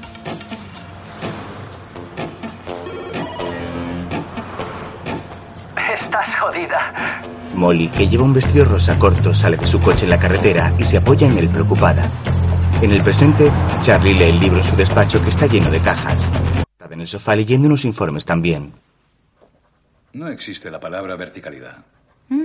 En el libro, página 152, cuando pierdes la partida de Los Ángeles y vuelves a Nueva York, admiras la verticalidad de la ciudad. Sí que existe. Una vez en Nueva York hablas de partidas que duraban una noche, dos noches, días enteros en vela, pero no hablas de drogas. Había drogas, llevo dos años limpia. Las has omitido en el libro. ¿Sabes que No te pago 250 mil dólares para que me hagas la crítica literaria. De momento no me estás pagando nada. Acabo de enviarte la definición de verticalidad del diccionario. ¿Cuánto es el adelanto por un libro como este? ¿El adelanto? Años antes, Molly almuerza con un agente. Depende. Si garantizas a los editores ciertos elementos, puedo conseguirte millón y medio, que seguramente duplicarás con las ventas y los derechos subsidiarios. ¿Qué clase de elementos? Tienes que usar sus nombres de verdad. Eli. Hay un tío que se sienta delante del Starbucks con un cartel de cartón en el que pone veterano de Vietnam. Todas las mañanas le doy 25 centavos. Ahora mismo la única diferencia entre él y tú es que tú tienes una historia. Estoy segurísima de que el veterano sin techo tiene otra mejor. Tú tienes un bien. Cuenta tu historia y te consigo un millón y medio para empezar. Gana un dineral o vuelve a casa a vivir con tu madre. El resto de tu vida. Molly agacha la mirada reflexiva. ¿Y si... ¿Y si les digo a los editores que daré los nombres de los jugadores que se mencionan en la declaración de Brad Marion? ¿Los cuatro? Usaré los nombres de los jugadores que mencionó Brad del Manta. ¿Y si digo eso? Has estado ocho años en Hollywood y dos en Nueva York al frente de la cueva masculina más exclusiva, glamurosa y decadente del mundo. ¿Qué les digo a los editores sobre mencionar jugadores con nombre y apellido? En el presente, Molly mira a Charlie. Recibí un adelanto de 35.000. Voy a pedir una reducción por cumplir un papel menor, bajar los 12 puntos a 10. ¿Qué es una reducción por un papel menor? Alegaré al Ministerio Fiscal que eras una empleada contratada y despedida por los jugadores. Imposible. Hay buenas posibilidades. No voy a dejar que uses ese argumento. ¿Por qué no? ¿Porque no es cierto? ¿Sabes cómo funciona el sistema de puntos? Sé cómo funciona. Los puntos corresponden a la recomendación de pena que hace el fiscal. Se pide reducción de puntos en base a varios factores, entre ellos, por ejemplo, antecedentes penales que yo no tengo. O si el acusado jugó un papel secundario, cosa que desde luego no hizo. ¿Crees que es el mejor momento de colgarte una medalla? La creé a partir de cero. Ya había una partida en el Cobra Lunch cuando tú apareciste. La partida de Nueva York es la que estoy diciendo que creé a partir de cero. Nadie podía despedirme, me aseguré de ello, así que no. No te estaba escuchando. No te doy permiso para solicitar una reducción por cumplir un papel menor. No te doy permiso para invalidar toda mi Me carrera. Da igual. Creé un próspero. ¿Quieres tener hijos? ¿Te interesa tener una familia? Mucho. Si no consigo reducción de puntos, la recomendación de pena es de 8 a 12 años y eso antes de que te caigan más años por blanqueo de dinero. Blanqueo de dinero. en el ¿no? momento en que cambiaste el dinero de los rusos Tendría por que fichas, saber tú- de dónde procedía el Búscame dinero. 12 hombres y mujeres que crean que no sabías quiénes estaban sentados en tu mesa y de dónde procedía el dinero. Así que, hecho, eras una simple camarera. Molly lo mira enfadada. Años antes, sale a correr por la montaña. Cuando perdí la partida de Los Ángeles, me dije a mí misma que no importaba. Iba a ser una aventura, una forma de conocer gente influyente. Tenía más de 200.000 dólares ahorrados. Pero aquello solo era un cortafuegos que levanté a toda prisa para contener la humillación y la depresión que se avecinaban. Molly bebe una copa tras otra en un bar. Tenía que acabarse alguna vez. Pensé que sería por decisión mía. La partida me había proporcionado una identidad, respeto y un lugar definido en un mundo inaccesible. Y en un instante de sinrazón me había sido arrebatado. Yo era irrelevante y me olvidaron de la noche a la mañana. Dos semanas después de perder la partida, pedí cita para hablar con alguien. porque la humillación y la depresión habían dado paso a una ira ciega por mi impotencia ante los injustos caprichos de los hombres. Meses después, se sienta en una sala de espera. No existían las reglas. Los actos de poder no estaban enmarcados por el bien y el mal, solo por el amor propio y la vanidad. Caprichos egoístas sin preocuparse de las consecuencias, sin imparcialidad, sin justicia, y el jugador X riéndose, vanagloriándose. Estás jodida. No podía perder frente a aquel actorcillo de mierda ni que un psiquiatra me ayudara a asimilar el fracaso. ¿Qué me hacía olvidar una derrota? Una victoria. Cogí un avión a Nueva York. Molly se va de la sala. Wall Street, Madison Avenue, la Quinta Avenida, el Dakota, el San Remo. Los jugadores estaban ahí. Solo tenía que colocar el cebo en el anzuelo. En esta ocasión no tenía estrellas de cine. En esta ocasión usé Playmates de Playboy, pero no eran unas Playmates corrientes. Jessie era una belleza puertorriqueña que se había criado en salas de juego y jugaba bastante bien. Podía financiarla, infiltrarla en otras partidas y robar a los que apostaran fuerte. Shelby sabía programación y hacer investigaciones más exhaustivas que la agencia de seguridad. Su cuenta en el Citibank. Winston era hija de un diplomático estadounidense. Había vivido en nueve países diferentes y tenía el email de media familia real saudí. ¿Quién organiza la mejor partida de Manhattan? Una noche cualquiera, Teddy Chain o Tutti Toscano. Pero eso es en Manhattan. ¿Qué quieres decir? La partida más importante se juega en Brooklyn. Judíos rusos. La entrada es de 100.000. Nadie dirige la partida. Solo juegan y pagan. No podíamos prometerle a la gente que fuera a codearse con estrellas de cine. Pero Nueva York tiene algo que no tiene Hollywood. Los Yankees. Y había un Yankee en concreto contra el que cualquier estadounidense desearía perder. No digáis su nombre en voz alta. Escribidlo en una servilleta, arrugad la servilleta y echadla en un vaso de agua para que vean cómo se disuelve la tinta. ¿De verdad es necesario? No, no es necesario. ¿Cuándo les decimos que va a empezar la partida? Decidles que se lleva celebrando unos seis meses en un lugar que no podéis hacer público todavía. Hay una lista de espera muy larga para participar, pero Molly anda por aquí. Te la presentaré. ¿50.000 de entrada, ciegas 500 y 1.000? Sí, 50. Las demás la miran extrañadas. Mom, ¿50.000 de entrada? No, 250.000. Eso va a hacer ruido.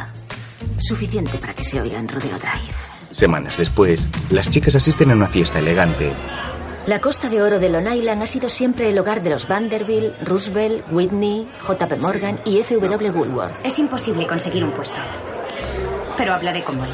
Se celebraba un acto para recaudar fondos a 10.000 dólares por persona para costear las obras del club de yates. Molly anda por aquí. Puedo presentárosla, pero yo no me haría ilusiones. De verdad, una fiesta benéfica para residentes de los Hamptons, dueños de yates. En mi sector, eso es un entorno lleno de posibles objetivos. Te advierto que la entrada es de 250.000 dólares. 250 mil dólares es casi tanto como mi segundo coche. ¿Tus amigas van a la partida? Ujú. Solo necesitamos siete semanas para reclutar 10 jugadores y siete en lista de espera. En ese círculo era más que suficiente para iniciar la leyenda.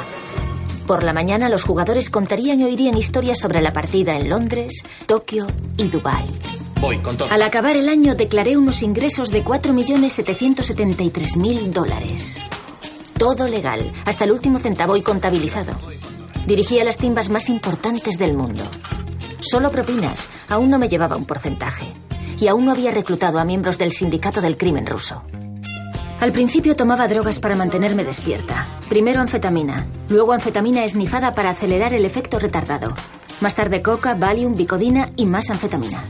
Alquilé un ático e instalé pantallas de plasma para las apuestas deportivas. Ya está todo, chicos. Los juegos con apuestas más bajas se jugaban los miércoles, jueves y domingos en mi casa, y los martes se jugaba la gran partida en el plaza. A las 7 llegaban los crupieres, montaban y sacaban brillo a la mesa y colocaban 10 sillas separadas 30 centímetros unas de otras. Usaba fichas personalizadas y dos crupieres que trabajaban una hora y descansaban otra. Cada 12 horas se renovaba el equipo. Los casinos habían descubierto que con ciertos aromas los jugadores apostaban mayores sumas. Difundían esos aromas a través de la ventilación. Yo encargué velas especiales. Había contratado a una crupier nueva que se llamaba B.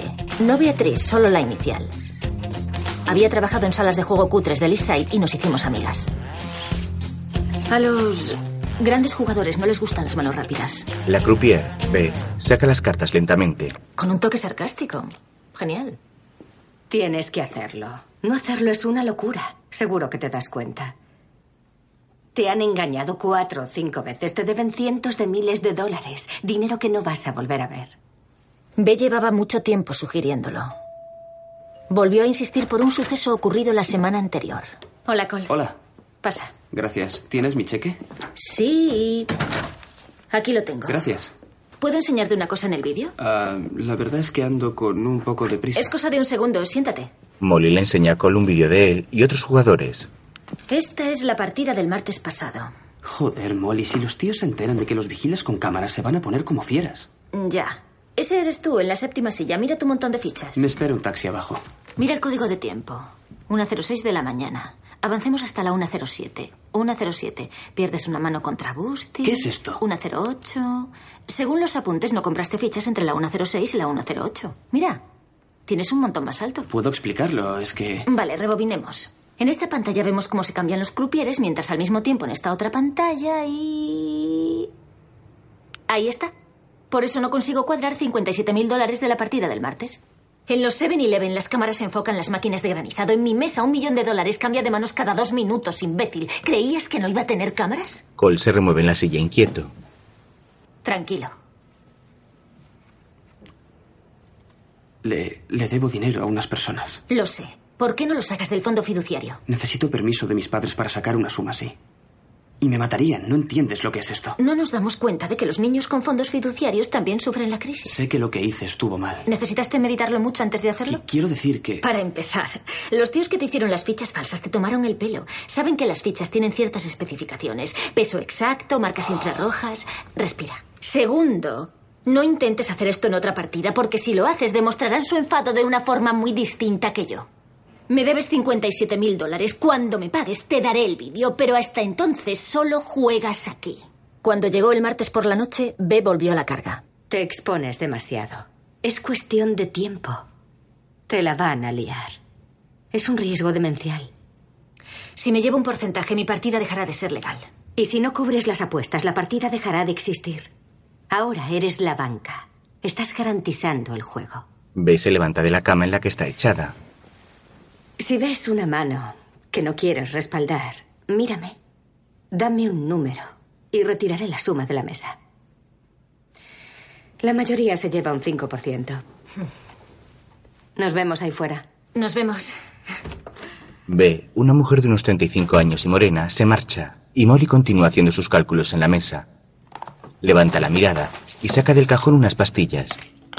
Se las toma con ayuda de un trago de champán con nerviosismo. Dos semanas después, a las 2 de la mañana, el bote tras el preflop ascendía a 1.300.000. Voy. Cinco jugadores seguían apostando. Yo confiaba en que el flop expulsara a cuatro de ellos. 200.000. Subo a 100.000 dólares. Son 300.000 dólares, señor. Los veo. Ahora había 2.100.000 sobre la mesa. Los jugadores fuman mientras apuestan. Son 300.000 dólares, señor. Más 200. 2.600.000. Molly camina alrededor de la mesa nerviosa intercambiando miradas con B. Los jugadores siguen apostando. 3 millones. B tenía razón. Estaba concediendo créditos, sumas enormes. Y no era solo porque Harlan Justice me había metido el susto en el cuerpo. Si no podía pagar una sola vez, se habría acabado la partida. Yo era la banca. Molly le hace un gesto con dos dedos a B. Así de rápido tomé la decisión. Y con la misma rapidez B calculó el 2% del bote y lo sacó de la mesa. Ya estaba hecho. Me había llevado un porcentaje violando la ley 1955 del Código Penal de Estados Unidos. Semanas después, Molly hace cuentas mientras las trabajadoras descansan.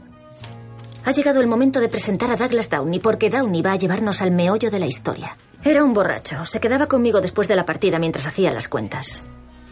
Costaba entenderle cuando bebía. Abría la conversación con frases que parecían el título de una novela policíaca. Víctima de las circunstancias. Sí,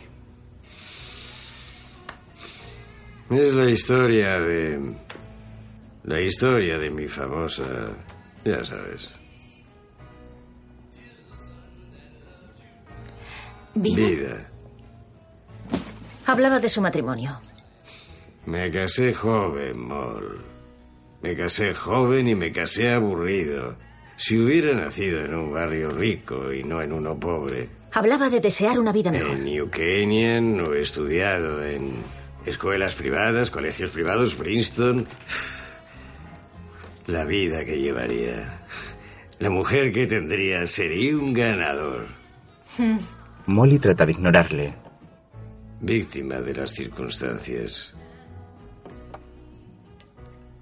Molly, estas cosas solo puedo contártelas a ti. Bien hecho. Y hablaba de otra partida en la que jugaba. Así es. como Era la fue. partida de Brooklyn. Quedaba La en partida de Brighton Beach, que duraba todo un Quedaba en día y una noche. La partida poblada por rusos. Soy el único irlandés al que dejan jugar. Son los tíos más simpáticos que he conocido jamás. Más tarde, una noche, Douglas Downey perdió 80.000 en mi partida y no los tenía. Winston, ¿nos dejas a solas? Claro. Hasta mañana. Hmm. Winston se marcha y Molly se queda a solas con Douglas. Ganaste 190.000 dólares la semana pasada. Debía a Teddy Chin y a Tutti. Claro. Y algunas apuestas deportivas. Soy un ganador atrapado en el cuerpo de un. Para. Sí. La partida de Brooklyn. ¿Es cierto lo que he oído? ¿Qué has oído? Los rusos están forrados, juegan mal al póker, hay mucha acción, pagan en el acto y visten con traje. Todo es cierto. La mujer suspira pensativa y lo mira con seriedad. Tráeme algunos y te daré una comisión sobre lo que jueguen hasta que saldes los 80.000. Perdedor era lo que iba a decir. Un ganador en el cuerpo de un. Lo sé. Perdedor. Entendido. ¿Puedes traérmelos? Soy el único irlandés al que dejan jugar. ¿Entiendes el acuerdo que te estoy ofreciendo? No, lo digo porque tú eres irlandesa y puede que no quieran jugar en tu partida. Soy el único irlandés al que dejan jugar. No soy irlandesa. ¿No lo eres? No. ¿Molly Bloom? Piensas en el personaje de James Joyce. Siempre he creído que eras irlandesa. No lo soy. ¿Puedes traerme jugadores? ¿No hay una famosa novela? Vale, Douglas, de- céntrate. Hay una novela de James Joyce titulada Ulises en la que aparece un personaje llamado Molly Bloom y por eso crees que soy irlandesa, pero ahora hay que dejar eso. ¿Puedes traerme jugadores de Brighton Beach? Si no eres irlandesa, ¿qué eres? Soy judía rusa. La semana siguiente recibí jugadores nuevos. Mike fue el primero en llegar. Buenas noches, soy Jessie. Mike David. Mike era dueño de una cadena de clínicas y había puesto una transferencia por adelantado. Luego llegaron los hermanos Gersen, Ilya y Alexi. Se dedicaban a la exportación de acero a China. Alexi traía un cuarto de millón en efectivo en una mochila. Señor Javi, buenas noches. Soy Selvi. Yo, Shelly, solo una letra de diferencia. Bueno, yo soy multimillonario. Creo que te he visto desnuda. No. Se acordaría. Y después Shelly Habib. La familia Habib posee la mayor colección de pintura clásica del mundo, valorada en 3.000 millones de dólares. Shelly dirigía la Galería Halley en Madison Avenue. Esta noche no he podido traer dinero en efectivo para la partida porque me he levantado cuando ya habían cerrado los bancos. Así que espero que aceptes esto como aval provisional. Sally retira el papel de un lienzo y se lo enseña a Molly. ¿Es un Monet auténtico? Descolgado de la pared. ¿Has venido hasta aquí cargando con un Monet? Me han traído en coche y tengo un vigilante al otro lado de la puerta. De acuerdo, Shelly, vas a hacer lo siguiente. Coge este cuadro de cuatro... Siete. Siete millones y llévatelo. Tu vigilante irá armado, supongo. Claro. No puede haber un vigilante delante de mi puerta. Resuélvelo, vuelve y te concederé esta noche un crédito de millón y medio. Eres una mujer bellísima. Por favor, ten cuidado con el cuadro. Siempre. Mike, Ilya, Alexi y Shelly. Esos eran los jugadores que me había traído Doug Downey. Como me habían dicho, jugaban despreocupadamente, había acción, perdían ante los habituales y zanjaban cuentas enseguida. Me han preguntado, ¿no había forma de saber que algunos de aquellos jugadores estaban relacionados con una de las mafias más tenebrosas, mortales y extendidas del mundo? No, no la había. Voy a ir con todo. No me En el presente, Molly está sentada en un sillón del despacho de Charlie. Mueve las manos inquieta y con la mirada perdida. Gira la cabeza y observa una estantería. Se levanta y se dirige a ella.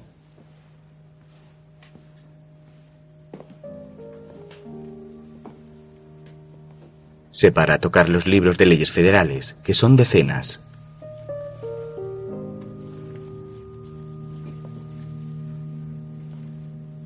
Tras un instante observándolos, coge uno de ellos que está apoyado sobre los demás, apilados en orden y en vertical, y vuelve a sentarse.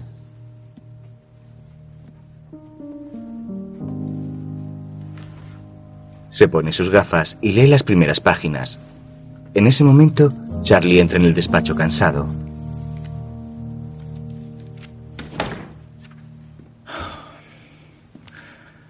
Desearía traer mejores noticias. ¿Harrison Wellstone no ha aceptado la reducción? No, ¿No se ha tragado que era una simple camarera? no. Ah. ¿Será porque no lo era? Eh, lo he intentado, que es para lo que no me pagas. ¿Y ahora qué? El gobierno ha manifestado que le interesa que colabores como testigo. No me digas. Molly, ¿Quién se iba a esperar algo parecido? nos reuniremos con ellos. Pues será breve porque no sé qué puede ayudarlos. No sabes que puede ayudar a condenar a los rusos, pero sí que puede ayudarlos. ¿Sabías que el 97% de las causas federales nunca llegan a juicio? Aunque las probabilidades de condena son poco más del 1%. Si quieres ir a juicio, bien, pero te costará unos 3 millones y medio de dólares. Que el Departamento de Justicia sabe que no tengo porque me quitó mi dinero con una confiscación civil que pudo ejecutar sin orden judicial porque mis bienes no gozaban de la presunción de inocencia. Y tras detenerme con 17 agentes que empuñaban armas automáticas, algo necesario no pensado para intimidarme, me dieron dos días para contratar a un abogado y presentarme en un juzgado en la otra punta del país. Si quieres decir que todo lo que ha pasado desde que fuiste detenida ha sido pensado para que te declares culpable, has acertado. Pues dime cómo puedo ayudarlos, me siento en deuda con ellos. Ah, hablando de deudas, Hacienda está grabando con impuestos el dinero que me quitó. Estás de... co- Vale, eso no importa. Si quitarme mi dinero no fue bastante, debo darles más dinero o me lo volverán a quitar. Eso no importa. Tenía que decirlo. No creas. Bien, que quede claro, no te interesa firmar un acuerdo de colaboración con la Fiscalía. Si mi testimonio pudiera conducir a la condena de un delincuente, nadie tendría que forzarme a colaborar. Pero no lo tengo. Tengo trapos sucios, tengo chismes, tengo cotilleos. Así que valgo exactamente lo mismo para la fiscalía que para Hollywood. Estoy aquí para garantizar que el New York Post cubra el juicio. Estoy aquí para vender entradas. Lo que no obstante es valioso para la Fiscalía, de modo que debemos presionar para que recomiende una pena favorable o mejor aún la inmunidad completa. ¿Qué? Ah, hola, cielo. Hola, Estela. Hola. ¿Qué te ha dicho que hagas ahora? Un trabajo sobre tres poemas que él piensa que tienen un tema común. Un trabajo no, dos párrafos. ¿Qué tres poemas? Klaus Rush y Walls. Ah, los conozco.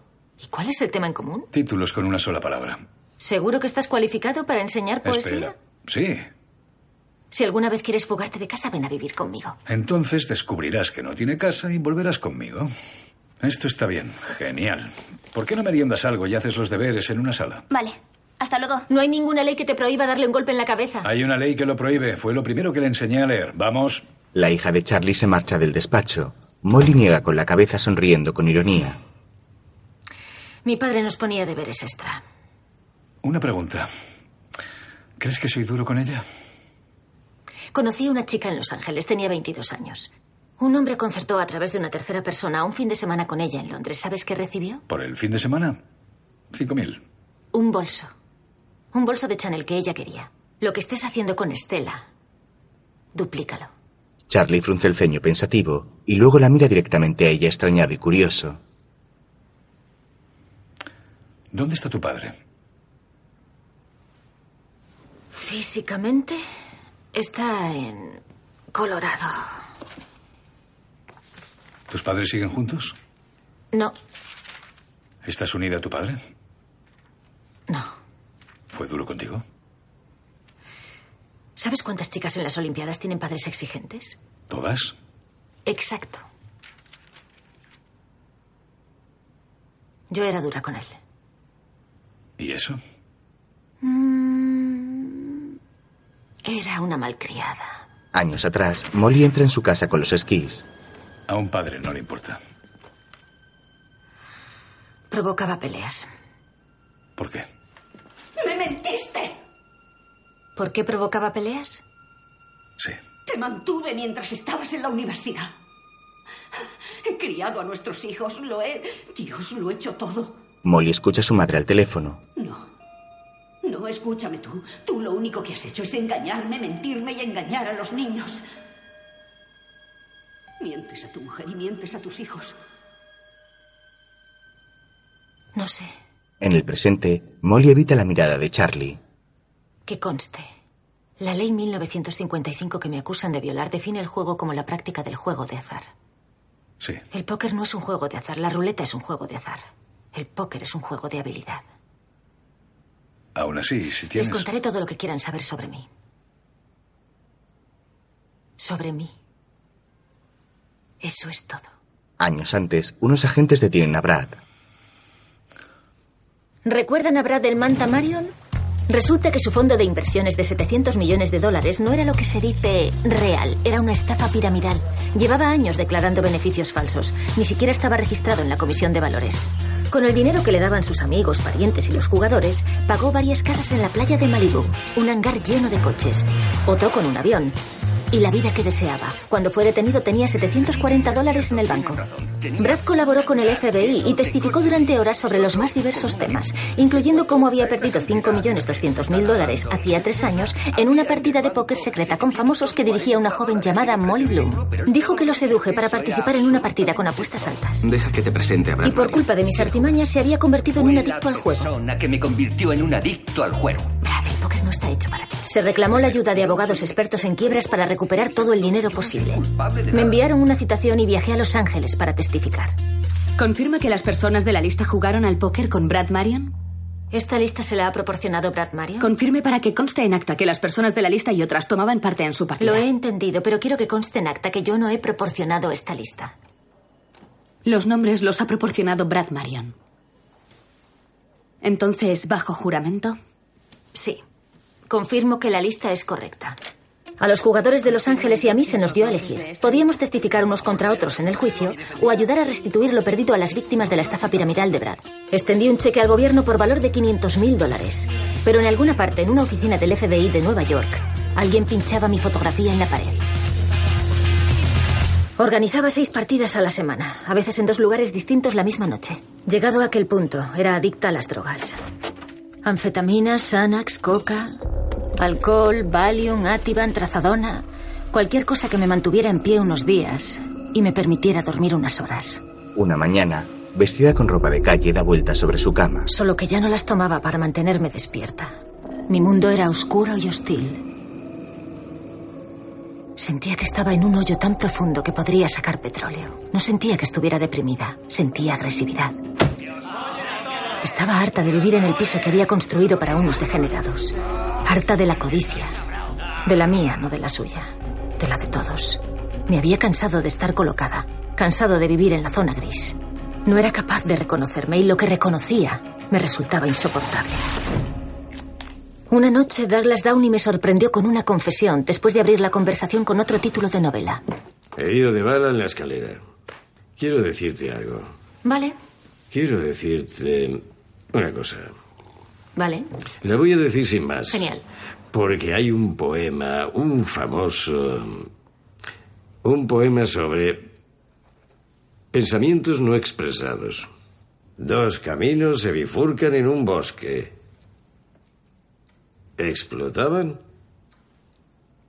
No lo sé. ¿Te gusta la poesía? Me gustaba hasta hace un segundo. Voy a pedirte un Eh, estoy enamorado de ti. Ah, No es posible. Simple y llanamente, eres la mujer con la que siempre he soñado y con la que sueño. Para. Escúchame, Douglas. Soy la mujer con la que soñáis todos. Soy la antiesposa. Os animo a jugar, hago que unas modelos os sirvan copas y creen al mismo tiempo la ilusión de que sois la clase de tíos que podéis tiraros a una mujer 10 siempre que queráis. Estáis a gusto aquí. ¿Sabes quién era Circe? Ah, Circe. ¿Jugaba en la partida de Teddy Chin? No. Circe no jugaba en la partida de Teddy Chin. Era la diosa griega de la magia. Ofrecía a los hombres banquetes con vino y miel y luego los transformaba en cerdos. Mm. ¿Por qué? Fantástica pregunta. Yo jamás te haría eso. Has cerrado el tiro por kilómetros, pero da igual. Molly, Ah, Shelby y Winston cerrarán. Nos vemos la semana que viene. Se levanta de su mesa y se marcha. Sale del hotel, le da una propina al portero y se sube en un coche. Toma. Gracias, Randy. Gracias, Molly. Buenos días. Buenos días, Pat. Pat era mi chofer, se ocupaba de mi seguridad. ¿Derecha a casa? Sí. No sabíamos el uno del otro más de lo que necesitábamos saber. Me caía bien. Éramos amigos. Molly va mirando por la ventanilla cansada y seria. Pat la observa por el retrovisor. Fui deportista de élite. No sé si lo sabías. ¿Qué deporte? Esquí. Estilo libre. ¿Eras buena? No lo sé. Molly aguanta las lágrimas. Otra madrugada sale de otro edificio y Pat la recoge. Pat me pidió eh, un favor. Me dijo que dos tíos de unos fondos de alto riesgo de Nueva Jersey querían jugar y que se ganaría unos puntos si lograba que me reuniera con ellos.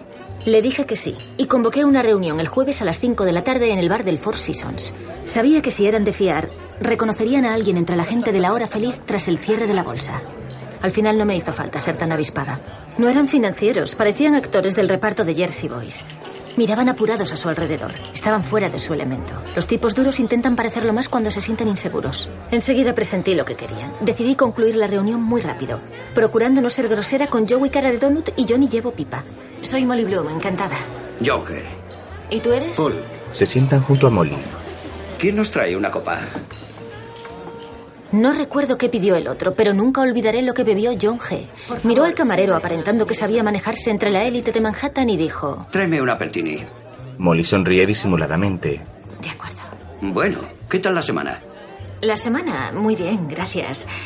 Pat dice que tal vez os interese la partida.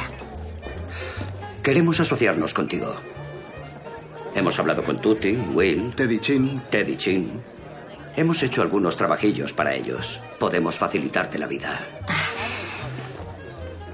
Nadie te joderá. Nadie te dará el palo. Molly baja la mirada y niega sonriendo. Agradezco la oferta, pero...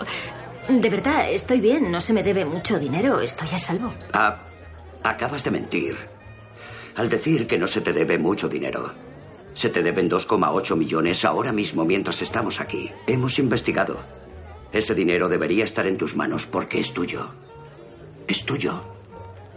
Y si no lo cobras, te rascarás el bolsillo para pagar a los que ganan. Chicos, lo siento. Solo es una partida amistosa con apuestas altas. Pero me alegro mucho de haberos conocido. Avisadme si puedo echaros una mano en algo. Me gusta hacer favores. Diré que me apunten las copas. Tengo algunos lapsus de memoria. Dicen que es corriente cuando has sufrido lo que se llama un suceso. Por ejemplo, no recuerdo de dónde venía cuando entré en mi edificio. Solo que el portero, Reggie, me dijo que tenía paquetes para mí. para usted en la habitación de los paquetes. Se los subiré. Gracias. Era la primera de las dos semanas de vacaciones de Navidad y Año Nuevo. Y mi plan era darme un baño y tratar de no consumir drogas. Reggie subió con mis paquetes. Al abrir la puerta, un hombre robusto de unos 60 años la empuja bruscamente. Am, perdone, se equivocará. ¡Ah! ¡Espere! ¡Espere un segundo! Tengo... ¡Oh! ¡Ah! El hombre la golpea contra la pared y le sujeta la boca. Ni un solo ruido. Vuelve a golpearla y la sujeta con fuerza. ¿Me has oído? Tengo dinero en efectivo ¿Dónde? en la caja fuerte, ¿Dónde está? en el armario. Veámoslo. La sujeta por los hombros y Molly lo conduce al vestidor aterrada. Pone el código de la caja fuerte, le da error y vuelve a ponerlo correctamente. La puerta se abre y Molly lo mira con pavor. Mete el dinero y las joyas en un bolso. La mujer coge un bolso y agachada junto a la caja fuerte, mete sus pertenencias y dinero en él a toda prisa. Los lingotes también. Cuando termina, le entrega el bolso y el hombre la saca del vestidor. Luego le apunta con una pistola a la cara. Por favor, Abre la boca. Abre la boca. No te hicieron una oferta. No te hicieron una sugerencia. Esto será el único recordatorio. Tu madre vive sola en Telluride, Colorado. ¿Verdad? Molly niega y el hombre la golpea. ¿Verdad? ¿Verdad, Molly? ya no vive allí. Sí, vive allí. La golpea de nuevo y la tira al suelo. El hombre coge el bolso y le da una patada. Molly se queda tirada en el suelo con la cara ensangrentada y aturdida, y el hombre sale del piso.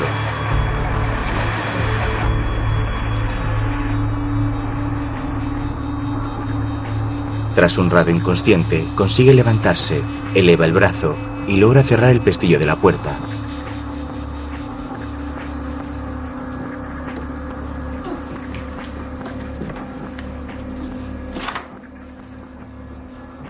Molly se apoya contra el quicio de la puerta y la pared y se duerme. Cuando la luz de la mañana entra por la ventana, abre los ojos lentamente, dolorida y con hematomas y sangre en la cara.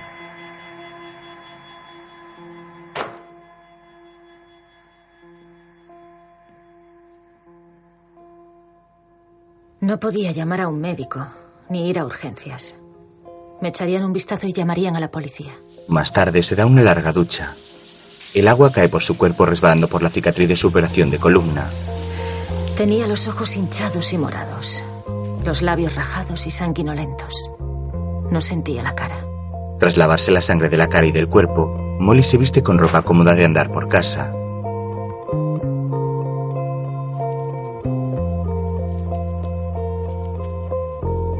Se coloca unas tiras musculares en las costillas donde también tiene hematomas.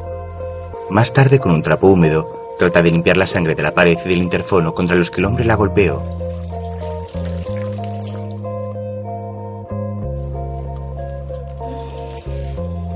Durante los días siguientes, agotada, toma pastillas para calmar el dolor.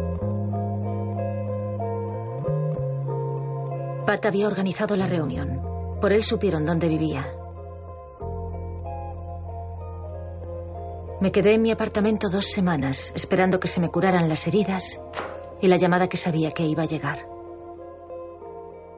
Pero la llamada no llegó. ¿Dónde estaba la llamada de John G preguntando, ¿has cambiado de parecer? Días más tarde, Molly abre la puerta y recoge varios periódicos. Diez días después abrí la puerta de casa por primera vez. La gente volvía a la ciudad después de pasar el fin de año en Cabo, San Bartolomé o South Beach. Mi teléfono echaba chispas, me preguntaban por la siguiente partida, pero ninguna noticia de John G. Entonces lo vi, allí estaba, en la portada de un New York Times de hacía ocho días. Cerca de 125 detenidos en una redada entre la mafia.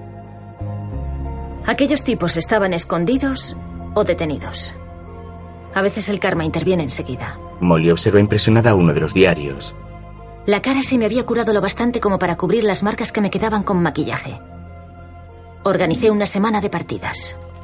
Una semana de partidas para reunir los 2.800.000 que se me debían y después lo dejaría. Se acabó. Una semana de partidas épicas. Mis jugadores de Londres estaban en la ciudad y los rusos tenían amigos de Moscú de visita. Jesse y Shelby ya habían iniciado la partida en el plaza e informaban de mucha acción. Salía para allá cuando sonó el teléfono. Era Douglas Downey. Ya voy, Doug. Espera, Molly, espera. Estoy escondido en el cuarto de baño.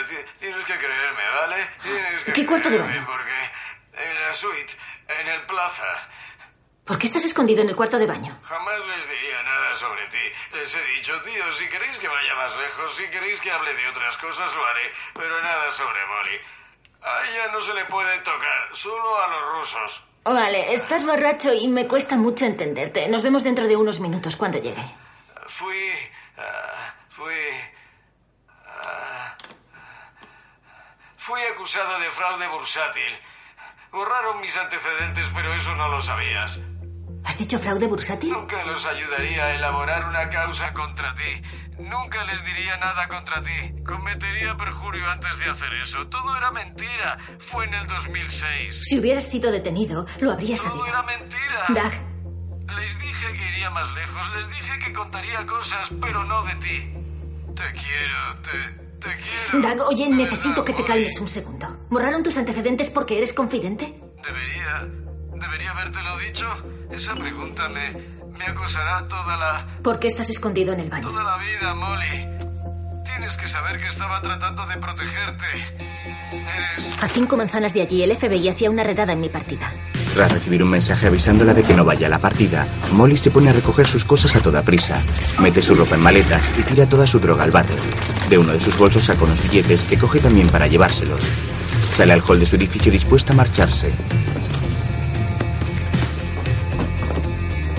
Esperaba que el hall estuviera lleno de hombres con gabardina, pero no fue así. Señorita Bloom, ¿cuánto tiempo sin verlas? Sí.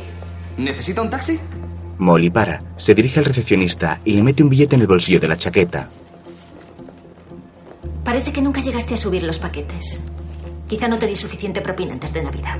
En el presente, declara junto a su abogado. Entonces cogió un taxi que la llevó al aeropuerto JFK y viajó a casa de su madre en Denver. Telluride.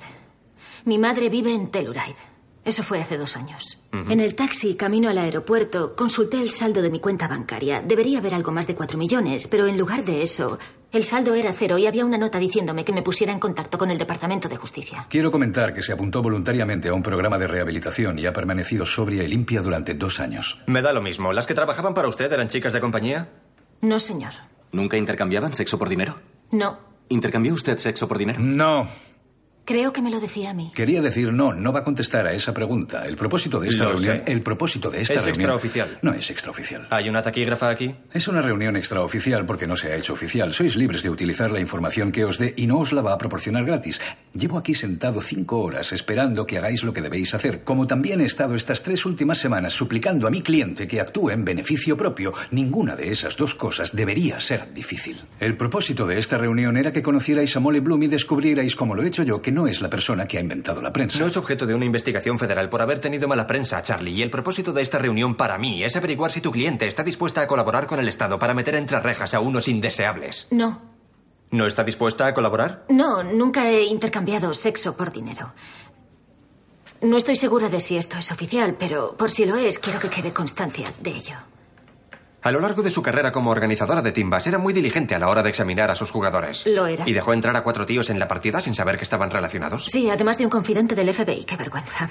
Molly sonríe con timidez y el fiscal la mira con desprecio y extrañado boquiabierto. Tomaba drogas al final y hacía mal mi trabajo. También debo añadir que, según mi limitada experiencia con la mafia rusa, no suelen presentarse como mafiosos. Mi experiencia con la mafia italiana, Ayúdenos. en cambio, es...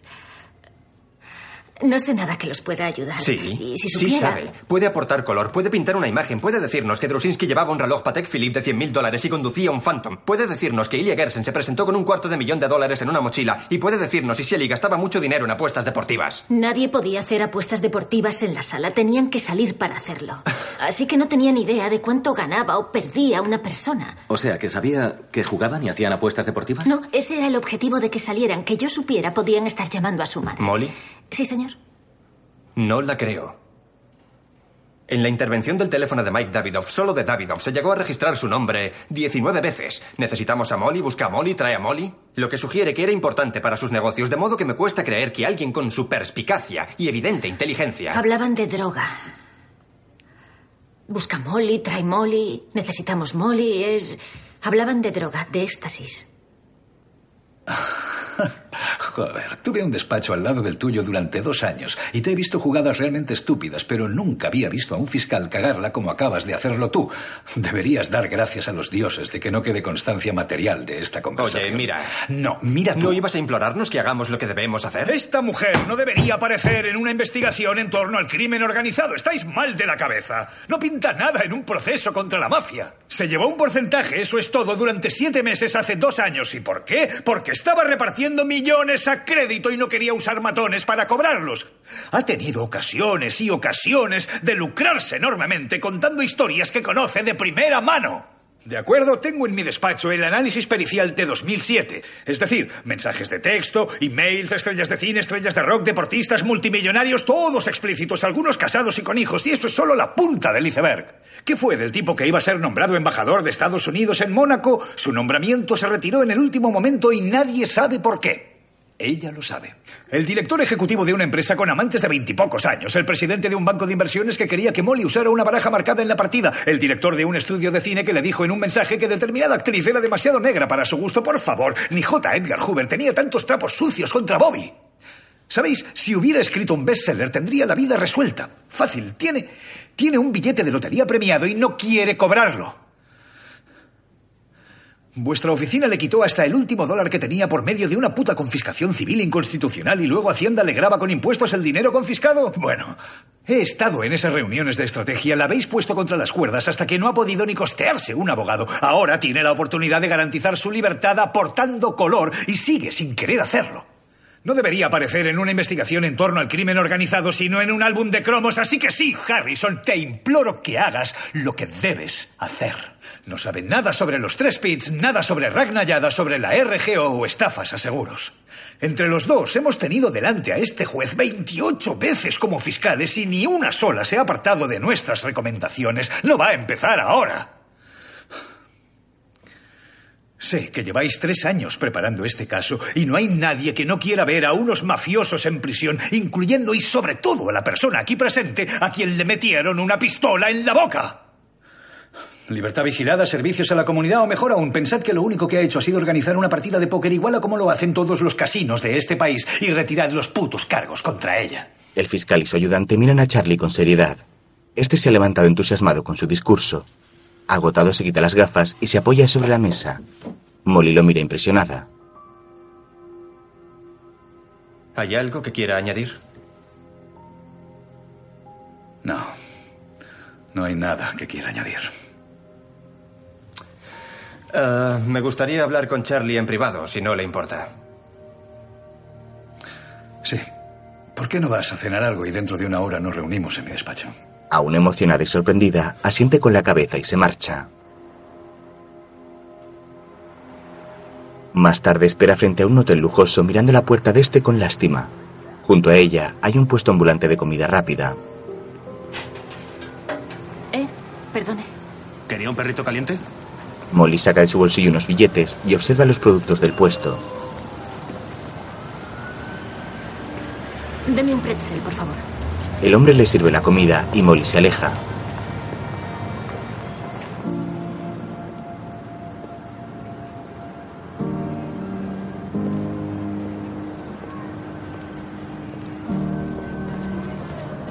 Durante un largo rato en la noche fría, camina por la ciudad pensativa. Andando por Central Park, observa unas luces a lo lejos, desde donde le llega una música. Más tarde llega a la pista de hielo y hace cola para alquilar unos patines. Aquí tiene. Hola. Quiero alquilar unos patines de la talla 38, pero no tengo dinero. Son guantes de 800 dólares de piel de Chanel. Te los cambio. ¿Guantes de 800 dólares? Se mantienen las manos calientes como unos de 10 dólares. Señorita, ¿se encuentra bien? Muy bien. Es por aligerar. Molly sonríe a la dependienta. Luego se ata las botas y patina por el hielo de la pista lentamente, recordando sus competiciones como esquiadora.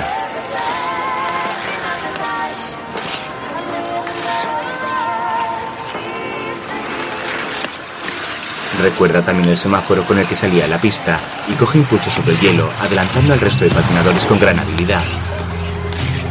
Los controladores van tras ella,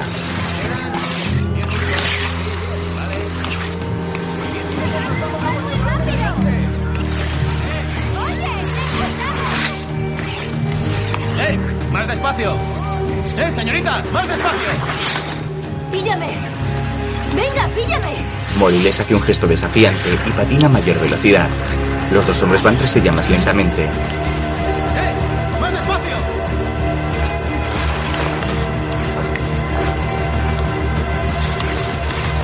Dobla las rodillas. Al ver a su padre se distrae y choca contra otro patinador cayendo al suelo. ¿Te encuentras bien? Lo siento mucho. Te tengo. Lo siento. Salga de la pista ahora mismo. Uno de los controladores la ayuda a levantarse. Su padre la espera tras la valla. ¿Cómo te va? Molly sale de la pista y se sienta en un banco con la cabeza baja. Su padre se sienta junto a ella, tras echarle el abrigo por encima. ¿Qué haces en Nueva York? ¿Y cómo has sabido que estaba en la pista de patinaje? Soy un médico de la mente. Ah, papá. Estoy en Nueva York porque es donde estás tú. He llamado a tu madre al hotel y me ha dicho que estabas aquí. No es grave, pero por lo que acabo de ver, estás sufriendo una pequeña crisis nerviosa. Qué raro. No se me ocurre por qué. Probablemente por la detención y no saber qué va a pasar ahora. Viejo, ¿de verdad no distingues un sarcasmo? ¿Y tú? El hombre le ofrece un vaso. Toma, bebe. Soy alcohólica, no puedo beber, pero gracias por es recordármelo. chocolate. Vale. A efectos de diagnóstico, ¿crees que estamos en un bar de cócteles ahora mismo? ¿Estás viendo camareros con bandejas de champán? Deja que te tome el pulso. La coge por la muñeca y mira su reloj. ¿Me has encontrado el pulso? Sí, estoy admirando mi reloj. Veo que estás entrando en calor, pero no tengo el ancho de banda emocional para defender mi habitual conducta irresponsable. Lo sé, recibí tu email. Sé que no soy bienvenido en tu vida como padre, pero te advierto que me importa una mierda ser bienvenido o no. En este momento no he venido en calidad de padre. Es indiferente que tu padre viva o muera. Soy un psiquiatra muy caro y he venido a ofrecerte una sesión gratis. ¿Crees que lo que necesito ahora mismo es un psiquiatra? Sí. Tengo que volver al despacho de mi abogado. ¿Te gusta tu abogado? No te estaba pidiendo dinero cuando te llamé, solo necesitaba a mi padre. Dios te libre de dar cinco centavos. Claro, pobrecita, te criaste junto a un lago y esquiaste por todo el mundo. Era una vida muy dura, ¿no? Tengo que irme. Molly, Tengo que irme. Molly, Molly, siéntate. Joder. Molly se levanta para marcharse, pero se da la vuelta y vuelve al banco junto a su padre. Este suspira pacientemente. De acuerdo, vamos a hacer tres años de terapia en tres minutos. ¿Cómo? Voy a hacer lo que los pacientes suplican a los psiquiatras desde hace 100 años. Voy a darte las respuestas. ¿A qué? Empecemos por esto. ¿Por qué una joven que a los 22 años tenía un currículum de oro organizaba partidas de póker? ¿Por qué elegí ganar un montón de dinero? Sí que es desconcertante. Habrías tenido éxito en lo que te hubieras propuesto, lo sabes. Si hubieras estudiado derecho, ahora, ahora serías la dueña del bufete. ¿Por qué hiciste otra cosa? No sé. Drogas. No empezaste a consumir hasta el final. No eran el problema, eran la medicina.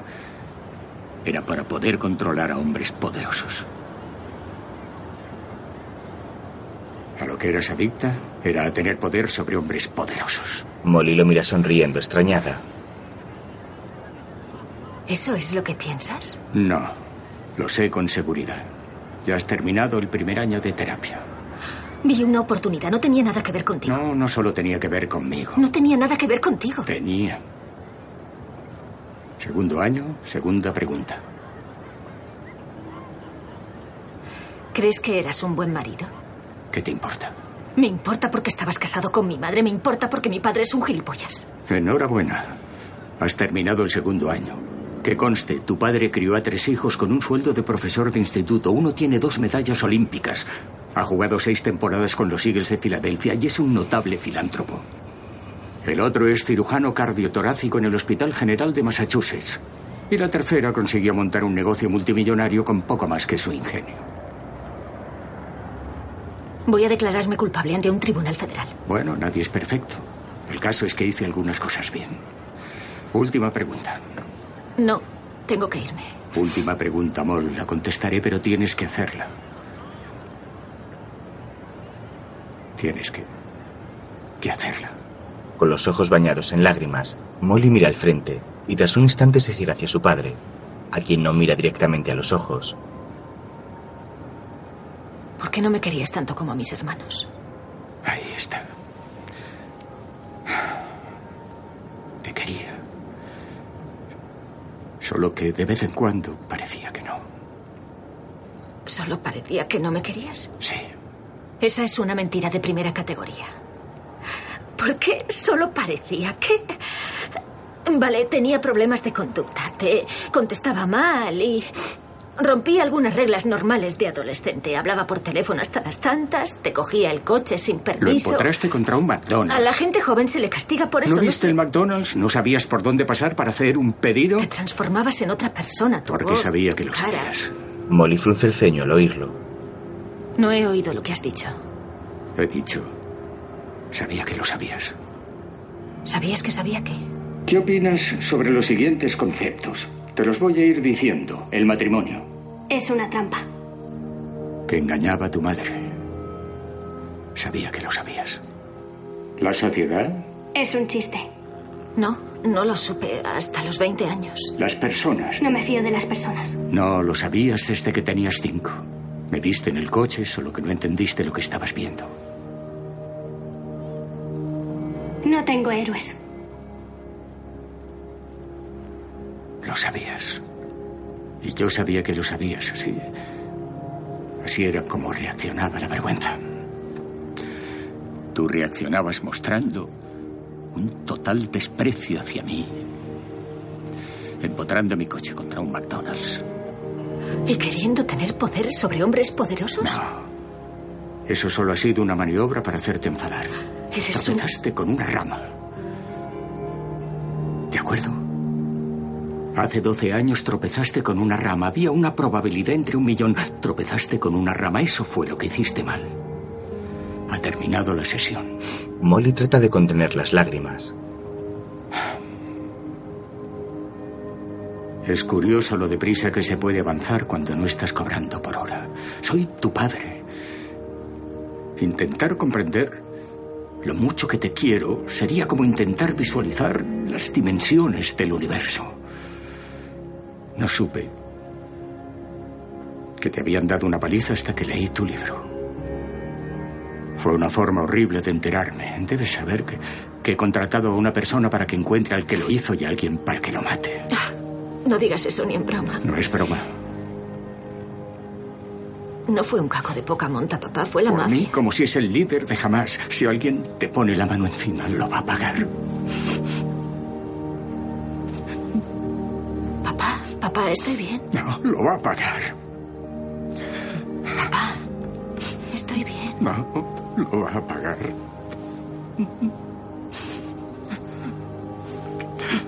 De verdad, estoy bien. Molly abraza a su padre, que no deja de llorar sobre su hombro. Más tarde, en su despacho, Charlie saca algunas cartas de una baraja. Las observa y se lleva las manos a la cabeza pensativo.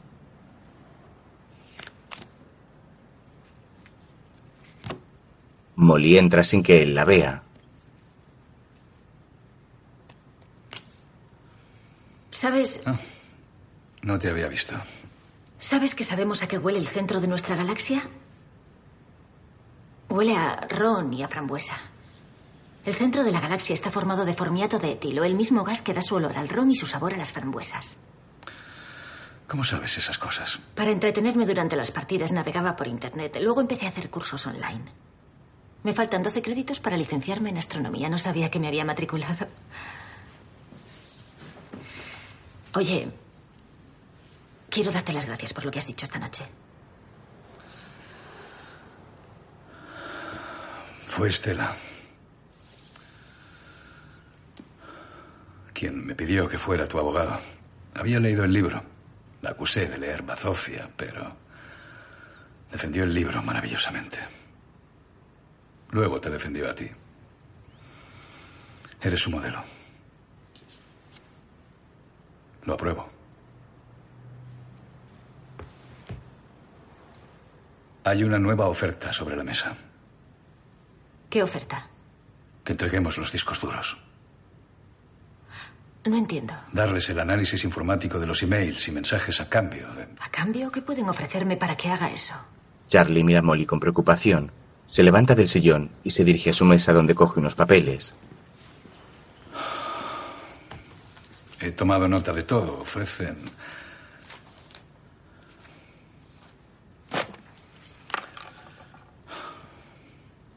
Devolverte tu dinero. Recuperarías todo tu dinero, más intereses. Son más de 5 millones. ¿Para eso me lo quitaron en un principio?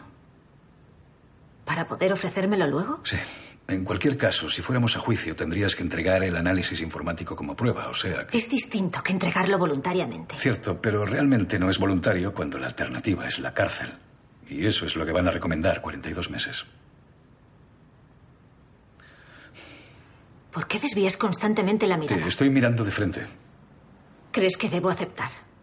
Permíteme que evite que vayas a la cárcel. ¿Has visto lo que hay en esos discos? Sí, sí. Hay mucho más que un poco de color. Sí, pero inmunidad completa, ¿de acuerdo? Recuperarás todo tu dinero. Serás la primera acusada que sale de un juicio mejor que cuando entró. Se destrozarán carreras, familias, esposas, vidas Eh, en ambas costas. Cuando un rico va a la cárcel, reparte dinero por todas partes. Su, su abogado sabe cómo hacerlo. Reparte dinero por ahí. Tú no tienes. Las reclusas de una prisión federal no han cometido delitos económicos, son traficantes de drogas, los funcionarios las violan.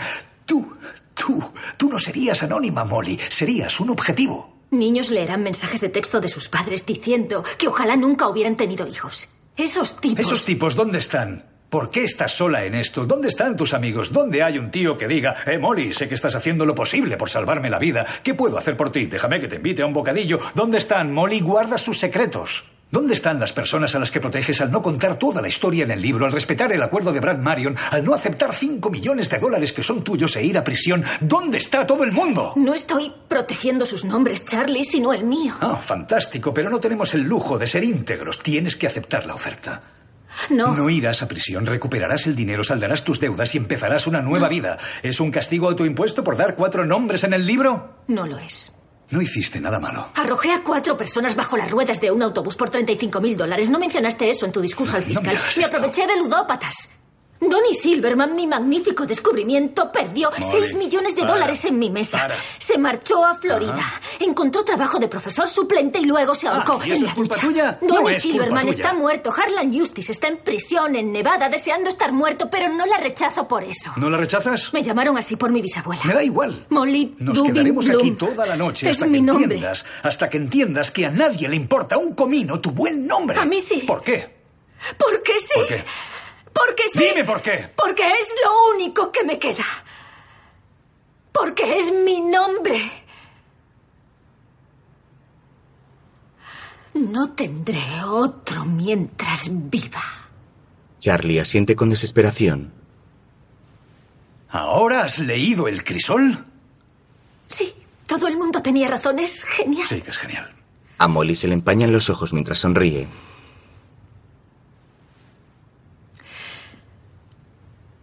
Quiero entrar en la sala del juicio y declararme culpable. Sin llegar a un acuerdo. Sin negociar.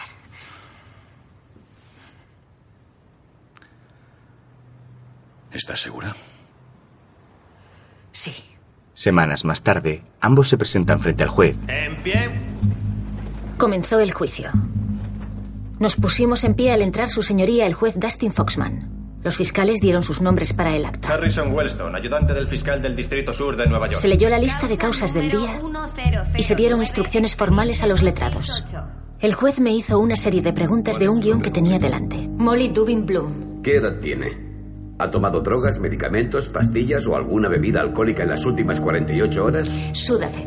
¿Hay alguna razón para que el hecho de que haya tomado Sudafed interfiera con lo que sucede hoy aquí? 87 preguntas que debía formular antes de permitir que me declarase culpable. ¿Piensa con claridad, señorita Bloom? eh. Sí, ¿Entiende lo que tiene lugar aquí? sí. Según la Constitución y las leyes, tiene derecho a decir cómo se declara ante los cargos de la acusación.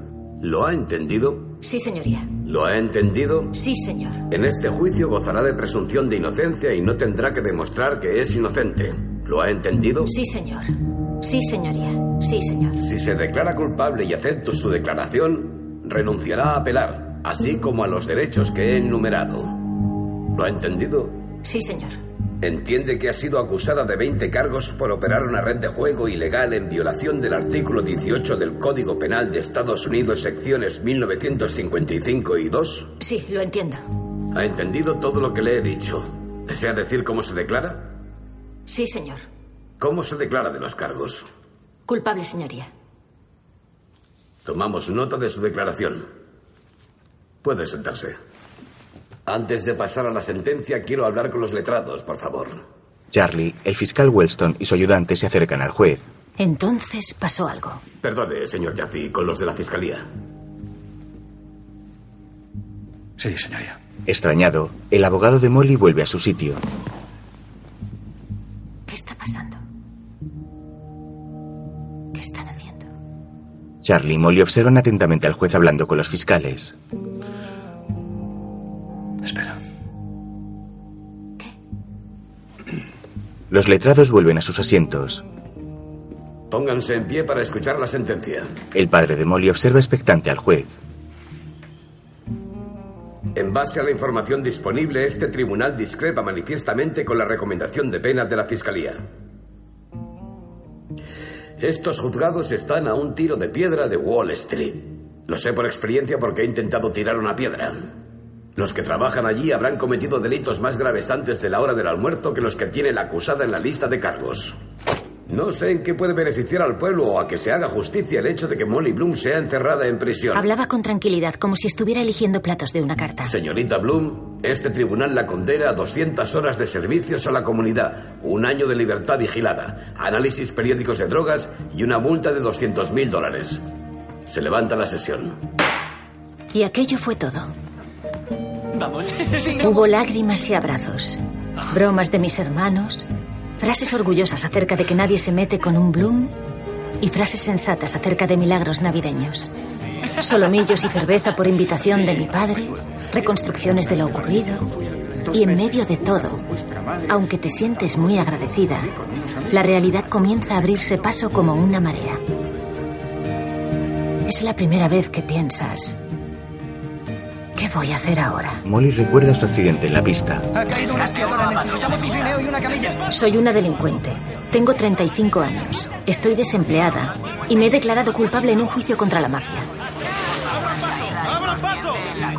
Le debo al Estado cerca de 2 millones de dólares en impuestos por el dinero confiscado, además de la multa de 200 mil dólares. Y estén seguros de que se los cobrarán. Eso es. Ayúdame. Cogedla. Debo un cuarto de millón de dólares de gastos de defensa. No sé qué diría en una entrevista de trabajo, o si alguna vez iré a una entrevista de trabajo. Nunca podré volver a votar. Vamos a tomarle las constantes vitales. Y no sé por qué me está prohibido viajar a Canadá. Su padre se acerca a ella. Molly, ¿nos oyes?